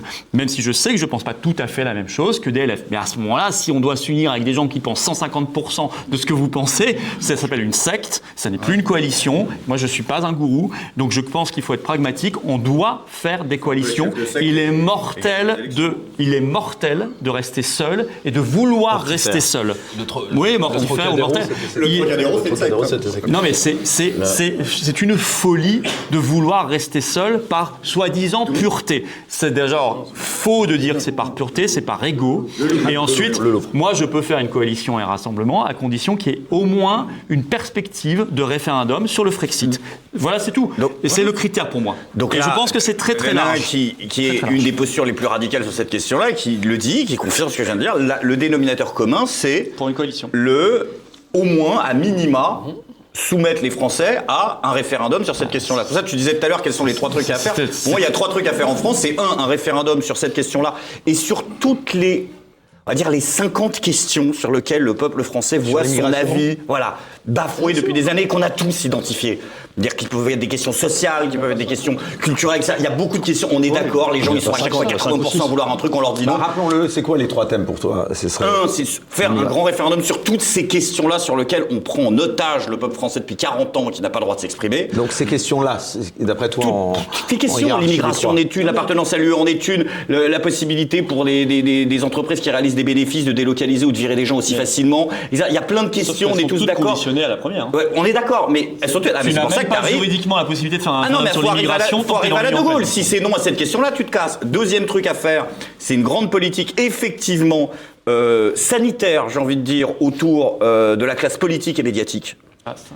Et mon petit côté coco va faire en sorte que je n'aurai pas la, on va dire, la, la grandeur d'âme du général de Gaulle après-guerre. Je pense qu'il faut juger quelques personnes, et davantage même. C'était son pire défaut. C'était son pire défaut. Je, je pense que 4 murs, c'est 3 de trop. Et donc, euh, mais, euh, et, et troisièmement, euh, il faut une lutte contre la fraude fiscale qui nous empêche, qui nous pique 100 milliards par an, tout truc confondu dans la gueule, et que l'argent, c'est le nerf de la guerre. Mais le, la- le truc, il est là. Le dénominateur commun, il est sur le fait de se mettre tous d'accord sur ce que tu disais, à minima demander aux gens de s'exprimer sur un référendum qui soulève, formulé comme on le veut, la question de l'appartenance, et cesser avec ce mythe à la con, excuse-moi de le dire comme ça, de on va faire la politique de la chaise vide, on va obéir à rien, on va rien écouter. Ça, j'appelle ça la politique de mon ex-femme. C'est-à-dire, on s'engueule tout le temps, on est d'accord sur rien, on n'a pas les mêmes valeurs, on n'écoute rien de ce que dit l'autre, mais on reste ensemble. Ça n'a aucun sens. Ça n'a pas de non, sens. Donc, moment, tu te casses, surtout- en fait. surtout- C'est, non, mais c'est Non vrai. mais, non mais un moment. Non mais, Ça non mais rien. surtout. Par surtout- respect pour les autres aussi, mais- tu vois, on va pas leur dire allez vous faire foutre toutes les semaines. Surtout, politiquement parlant, faut, faut quand même. Désolé, c'est pas non, mais, vous plaît, s'il vous plaît. non mais politiquement parlant, c'est là où tu vois que, et j'aimerais que ce soit également le cas pour, pour les médias alternatifs, mais également pour, pour beaucoup de gens, qu'on mette tous nos logiciels à jour. Moi, si vous voulez, je suis terrifié par rapport au nombre de bouquins que j'ai fait traduire, que le public a pris, que le public a pris. Nous, l'histoire de l'Union européenne, écrite par l'ancien chef archiviste du Parlement européen, La grande dissimulation. la grande dissimulation. Je peux vous assurer que, euh, bon, plusieurs milliers de bouquins sur un bouquin qui est un pavé. Donc, si vous voulez, la, la population est capable, si on lui explique gentiment, elle est capable de piger. C'est vrai qu'il faut faire un truc Or, sanitaire médiatique mais- et pour mais par organiser contre, un vrai débat sain. Le, Enfin, la le problème, c'est le problème, d'actualiser le logiciel. Je donne l'exemple de la chaise vide. La chaise vide, c'était possible parce que il n'y avait, parce que la France pouvait bloquer les institutions. Aujourd'hui, la France pratique la chaise vide, le droit européen s'applique tout pareil. Tout pareil. Donc, de toutes les manières, nous sommes là-dessus. C'est d'ailleurs ce que les giscardiens ont fait dès qu'ils sont arrivés. Même si le vieux est mort, on ne sait jamais, le gaullisme existe encore, donc on va se prémunir contre ça. Donc, ce que j'aimerais, c'est un, qu'on mette tous nos logiciels un peu à jour sur l'état de l'adversaire. Parce que eux, ils sont totalement déterminés à nous, faire disparaître. D'ailleurs, maintenant, ils l'écrivent, ils n'ont plus de problème. Vous avez vu, vous l'avez très bien fait remarquer, et euh, Jean-Frédéric Poisson, le dernier texte communautaire, qui est un texte de fantasme, mais l'avantage avec, les, avec euh, comme le disait mon vieux maître Xavier Hofer, euh, l'avantage euh, des cinglés, des maboules et des terroristes, c'est qu'ils annoncent toujours la couleur à l'avance. Donc, premier point. Deuxième point, il y a. Je vais vous donner un exemple tellement le système est devenu tot- totalitaire. Vous pourriez tout à fait trouver un point de coalition qui vous fait un Frexit automatique et qui est présentable à votre électorat. Je vais vous donner un exemple. Je pense que vous êtes attaché à la préférence nationale. Oui, non Oui, on est d'accord là-dessus. Bon, bien. Vous vous transformez en conseiller zémoriste. Non, pas du tout. Très heureux. Non, pas du tout. Mais le problème, c'est que mm, moi, si vous voulez, je, je, je- je me bats pour la préférence nationale depuis que j'ai 17 ans. Donc bon, le- c'est- pas une grande nouveauté. Par contre, il y a une chose que je sais pour avoir été 5 ans dans les institutions européennes, c'est que que vous dites Frexit ou que vous dites préférence nationale pour un eurocrate, c'est exactement le même mot. C'est exactement le même mot. Donc, pour comment? C'est un effet repoussoir Ah mais c'est très simple. savent que ça la- Le droit européen repose sur un principe de non-discrimination absolue. Alors, faudra donc, affronter les donc juges, hein. vous ne pouvez pas discriminer l'étranger du national. Et d'ailleurs, si aujourd'hui une partie de la classe xénocratique voudra faire un jour ou l'autre voter les immigrés, c'est parce qu'elle a le pied dans la porte du droit européen, qui nous oblige à faire voter des gens qui ne sont pas français. Ils peuvent le dire sans problème. Or, la préférence nationale, qui est quand même la base de tout combat nationaliste un peu sérieux, c'est-à-dire que moi qui ai vécu en immigré, je peux dire que je ne suis pas. Vous êtes tous d'accord J'ai pas, pas pas sur bah, ce plateau j'ai- Moi, j'ai pas été choqué quand, quand je vivais en Asie qu'un asiatique ait plus de droits que moi. Enfin, si vous voulez, le- à un moment, faut, faut arrêter d'être dingue. Par contre, ça, ils ne le- nous le permettront jamais. Ça, je vous le dis tout de suite. Vous faites un référendum sur la préférence nationale. On est d'accord, vous et moi, qu'il y a de grandes chances qu'il soit gagné. On est d'accord. Vous êtes éjecté Du jeu politique, quoi. Non, ils vous, ils vous éjecteront de la structure ou Ah, ils vont virer. mais Moi, je crois pas qu'ils viront la France. Voilà, c'est tout. C'est la différence. Et on va revenir au débat tout à l'heure. Encore une fois, ils ne peuvent se passer de la France de l'Union européenne. Et c'est là où on n'est pas d'accord. C'est ça le débat de fond. c'est que votre mais prédiction. bien sûr- bien sûr- votre prédiction, c'est qu'on ne pourra pas le faire, qu'on n'aura pas la Ils volonté de le faire. attaqués à Moi, plus je vous dis fort qu'on que nous, Moi, je ils vous le dis, feront de la même Je vous manière. dis qu'on aura la volonté de le faire, et qu'ils ne pourront Ils le pas nous virer. de la même manière. Non, ils, ils feront quoi une étape. Ce référendum n'aura même pas lieu. Sur quelle base constitutionnelle vous allez faire ce référendum? Il n'est pas prévu par les articles de la Constitution et dans la Constitution depuis Maastricht a été ajouté, tout à fait vrai. a été ajouté un article tout à fait vrai. 88 et quelques qui dit que la France appartient à l'Union européenne. aujourd'hui. Et, lisez. Fabius, lisez Fabius qui a sorti un papier là en début de semaine dans Le Monde qui dit moi président du Conseil constitutionnel je ferai respecter tout le droit européen. Aujourd'hui, aujourd'hui, on peut même faire un RIP en réalité sur l'immigration. Vous voyez, on a proposé avec Laurent Maréchal, qui est notre tête de liste aux européennes, un RIP. Euh, Ah ben- parlementaire pour le faire Ah bah si le Rassemblement National se touche, on peut encore leur faire une présomption de. Mais on, on- pardon? On l'a proposé le RIP. Eux n'ont pas euh, répondu à notre main tendue. Dupont-Aignan a répondu à notre main vous tendue. Il y a des sénateurs LR Alors, vous qui voteraient RIP, pour. il y a Donc le RIP, il existe, 20% voyez. Et c'est une solution constitutionnelle. Non, mais il y a 20% Ah, on des les a. Bah, on les a. Il y a on les a. 5 millions d'inscrits. Mais allons-y. Oui, allons-y, proposons-le. Pardon C'est quoi la Ah, troisième Je l'ai pas en tête là. Que le Conseil constitutionnel soit OK. Mais non. Ah, bah, Mais pardon, euh, euh, on peut le mettre en place. Mais encore une fois, C'est le Parlement. il a raison. Non, Allez, non, mettons, soyons non, non, chrétiens pardon. jusqu'au bout. On a les moyens mais de on- dire. on a une- on aurait une euh, majorité. Dans la Lyon, combien de Charles Leclerc vous avez Allez vous faire foutre. Mais je repose la question de Mandelsam à quoi ça sert de rester en fait? Si c'est pour ne jamais être d'accord, ne jamais rien construire ensemble, ne pas y avoir la même fait? Mais il y a politique industrielle et, jamais poser son cul sur la chaise, pourquoi tu restes en fait Il peut y avoir des coopérations intéressantes, ça peut Mais elles exister. peuvent se faire on hors pourrait du en cadre avoir. européen. Je vous prends un exemple typiquement sur la défense de nos frontières européennes. Il peut y avoir des coopérations intéressantes mais je qui existent. C'est l'Europe des y nations aussi. Hein. mais exactement, il peut y avoir des coopérations intéressantes pour se défendre, notamment aux frontières de l'Europe, au sud de la Méditerranée. Oui, mais l'Europe des nations n'est pas possible dans le cadre de la législation européenne puisque c'est une fois, sur une autre, donc c'est pas possible en fait. Non, la réalité, c'est qu'il n'y a pas de raison d'y rester. Il n'y a que des raisons électoralistes. On va être sérieux. Si Zemmour et d'autres le proposent pas, c'est qu'ils ont peur que la bourgeoisie euh, ne suive plus électoralement parce qu'elle elle serait- elle aurait peur du mot Frexit. Donc, bah là-dessus, Bah si. non, je je suis désolé. Je suis désolé. Moi, je, alors, Zemmour, je sais pas trop, mais ORN, mais j'en connais qui me disent Ah, mais t'as raison, il faut le faire, mais je peux pas le dire parce que j'arriverai pas, j'arriverai pas à Oui. convaincre les gens, etc. Et bah ça. Effectivement, ça s'appelle renoncer.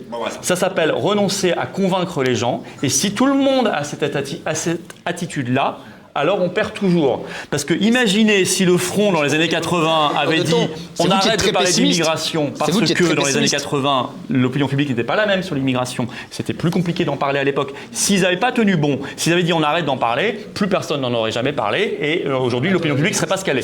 C'est vous qui êtes très pessimiste depuis le début sur ce plateau. je suis- qui pensez que la France n'aurait pas les moyens. moi- je suis tellement optimiste que moi, je crois en la France. C'est vous qui pensez que la ne- France ne n'aurait pas les moyens de négocier. Bah, je pense que la. France peut être un pays indépendant, comme 95% Bah, des pays du monde. peut négocier et je pense que la France est, est suffisamment voilà. grande, vieille, is- euh, puissante pour avoir sa monnaie, ses frontières, son droit, son commerce, son, son budget, Et- et- sa- son droit, sa capacité, sa justice, sa capacité militaire, sa capacité diplomatique et tout. Et je ne pense pas que la France soit un pays mineur ou sous tutelle ou sous curatelle. ça, on peut Parce que j'aime la on France je le- voilà. Oui, Bah, je vous, vais vous même êtes dire une chose même. qui va peut-être vous choquer, mais je le pense profondément. Même si l'Union européenne était une brillante réussite, ça va, mon hypothèse n'est pas vérifiée.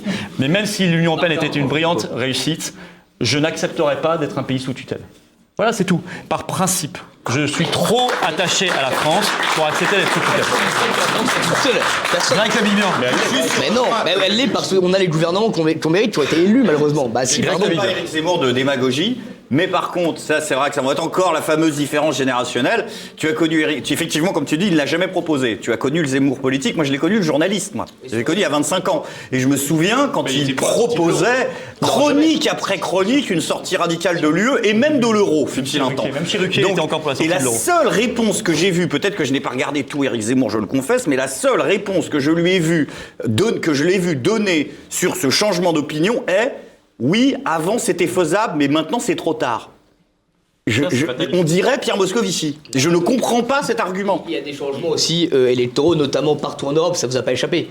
Oui. Que, que c'est pas les mêmes gouvernements partout en Europe, ça bouge aussi. Vous voyez, Hollande, ça a Et le- et ça a le- quand même et changé, pardon. et l'européisme avance d'autant plus. Le, le seul, Mais pour c'est l'instant, le seul, pardon. pour l'instant, le seul qui a pas baissé son pantalon, pour l'instant, pour l'instant. Et je lui fais crédit là-dessus. Moi, j'ai annoncé le jour de l'élection de Mélanie, vidéo à l'appui. Je crois que je l'ai même fait ici. Moi aussi. Sa trahison. Le jour de son élection. Parce que malheureusement, moi, j'ai travaillé avec les mecs de la Lega. Donc je sais qu'en dehors de Banaï et de Borghi, Voilà. il y a que des traîtres à la Lega. Donc je le savais. Le jour même, j'ai pas pris grand risque. Le seul à qui je fais encore un peu de crédit, c'est Wilders. Parce que Wilders, il a l'épée dans les reins. Parce que les quelques pourcents qu'il a pris qui lui ont permis d'avoir son groupe parlementaire, il les a pris à un copain à moi qui est Thierry Baudet.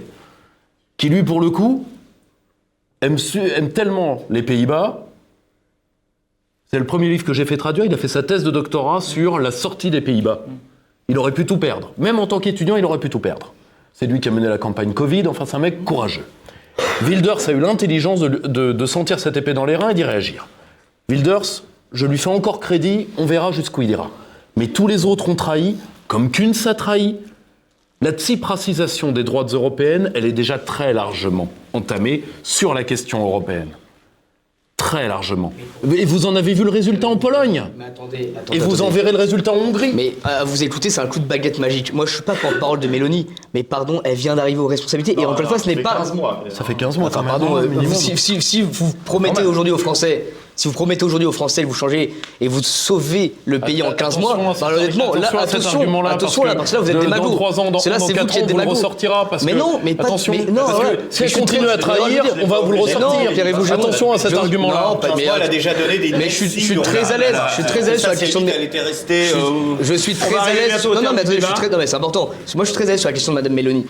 Un, je suis pas son porte-parole, premier élément. Deuxième élément, je souhaite qu'elle réussisse et qu'elle applique les promesses qu'elle a mises en place pendant sa campagne. Deuxième élément, c'est déjà on le souhaite. C'est déjà mais fini. C'est, c'est, mais un peu de temps, je le souhaite. Troisièmement, il y a- il y a quatre points, donc ça va aller vite. Troisièmement, si elle ne le fait pas, je serai le premier à le dire sans aucun souci. Et quatrièmement, et c'est le plus important, ce n'est pas la même situation en Italie qu'en France. Il n'y a pas des bases américaines en France, à ce que je sache. Il y en a en Italie. On n'a pas le même rapport à l'OTAN avec Madame Mélanie. Madame Mélanie, elle ne veut pas sortir du commandement intégré de l'OTAN. Nous, si. Vous voyez, il y a des différences. mais- Donc mais- il ne faut pas tout si voulez- calquer. non, mais Et si encore une fois, ça, moi je pense qu'il faut souhaiter que Madame Mélanie réussisse, que les pays européens ou les gouvernements conservateurs ou identitaires arrivent au pouvoir. Il faut leur souhaiter de réussir et avoir justement cette alliance intelligente au lieu justement d'essayer d'être toujours un pessimiste de on peut rien faire en Europe, nanana, qui mine de rien est mortifère à la fin. Je mets à votre crédit, je le découvre parce que je connaissais mal votre programme. Vous êtes quand même un peu plus souverainiste que le RN. Parce que vous voulez quitter la CEDH et le commandement intégré de l'OTAN. Le euh, commandement intégré de l'OTAN, c'est un peu faible, il faudrait quitter l'OTAN.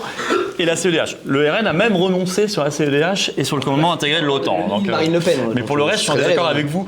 Mais je pense que Mélanie, vous devriez déjà acter que c'est fini. Et c'était évident que moi, j'ai mis un tweet le jour de son élection en disant soit elle sort de l'UE, de la CEDH, de, de l'euro, de l'OTAN et tout, soit c'est la trahison. Et j'ai mis trahison en majuscule. Le jour de son élection, en octobre 2022. Alors justement, l'enjeu de ces européennes, allez, on va arriver au terme du- de la soirée. Euh, Qu'est-ce qui se joue là en 2024 Vous pensez que c'est c'est quoi le principal enjeu de ces élections euh, Allez, tous les uns après les autres? Allez, Rodolphe. Bah, moi, peut-être, euh, je reviendrai sur la position du RN, parce qu'aujourd'hui, euh, les- il y a eu de nombreuses critiques sur le RN, mais aujourd'hui, ce qu'il faut constater, c'est que le RN, c'est lui qui est en charge du trésor électoral du bloc national et bloc populaire.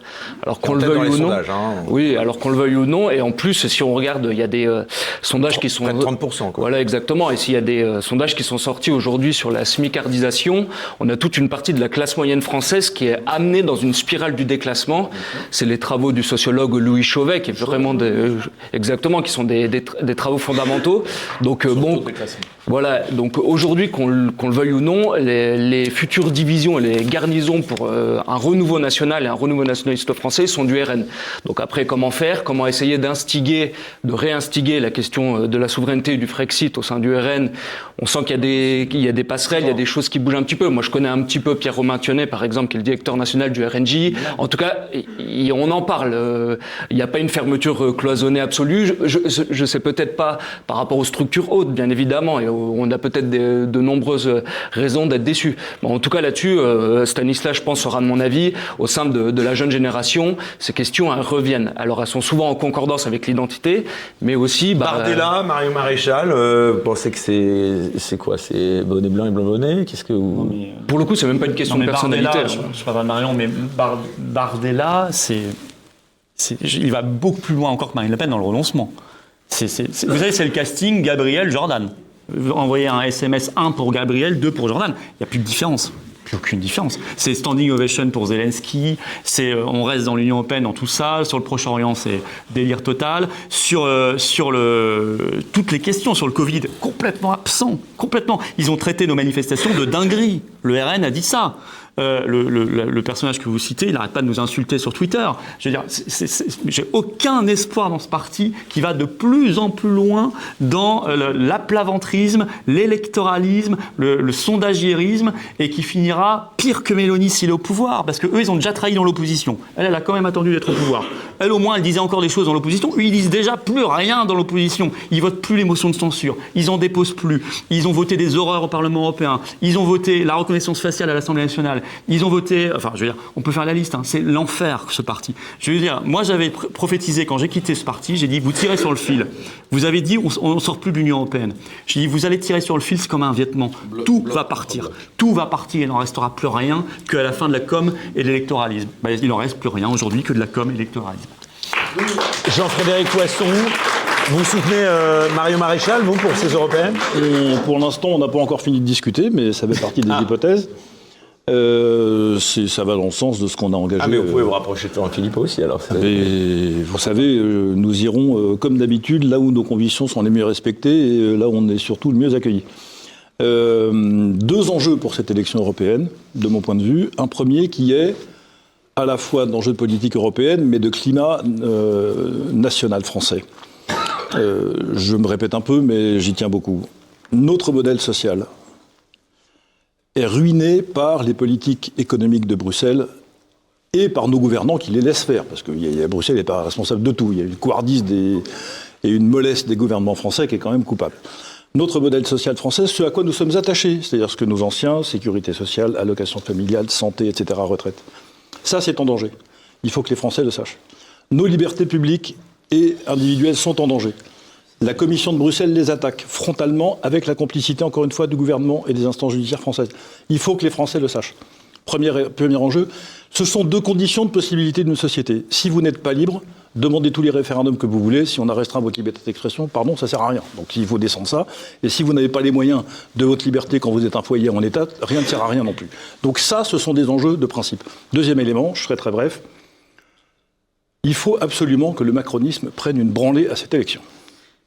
C'est la raison pour laquelle j'ai milité déjà en 2019, Florian l'a un peu rappelé tout à l'heure, et encore maintenant, ça n'arrivera pas malheureusement, mais vous comprenez bien que selon que Renaissance termine deuxième du scrutin à moins 15 derrière le premier ou à moins Et C'est pour 6, ça que les divisions n'y participent la pas. fin du quinquennat n'est pas la même. N'est pas la même. Donc je pense qu'il y a un enjeu politique interne aussi sur ces européennes. Le reste, euh, la composition du Parlement européen, c'est un On peu va terminer là-dessus parce que, oh, alors vraiment 30 secondes chacun, le mot de la fin. Allez, euh, Stanislas Rigaud d'abord pour commencer et vous terminez écoutez- tous chacun en 30 secondes. Merci de l'invitation. Euh, je pense que l'enjeu de ces européennes, il est de prouver partout en Europe que, notamment, et je pense que le biais des jeunes est intéressant, que les Européens veulent que Berlin reste Berlin, que Rome reste Rome et que Paris reste Paris.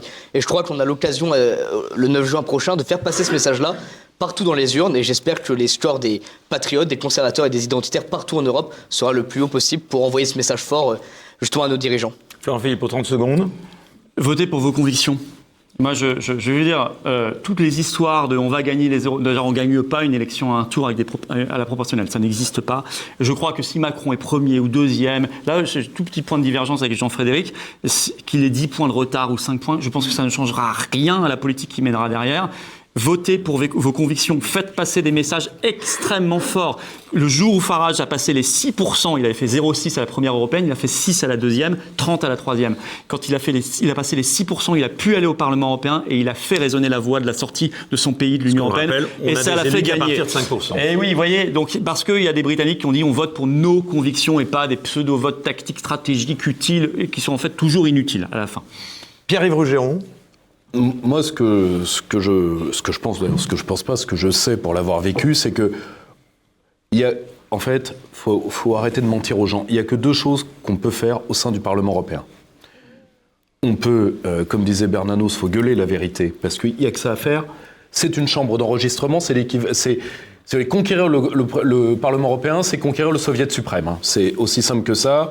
Euh, les, les, tous, les meilleurs euh, spécialistes de l'Europe sont tous d'anciens soviétologues, c'est pas pour rien. Donc, on ne peut pas écraser la structure à partir du Parlement européen, dire le contraire, c'est mentir.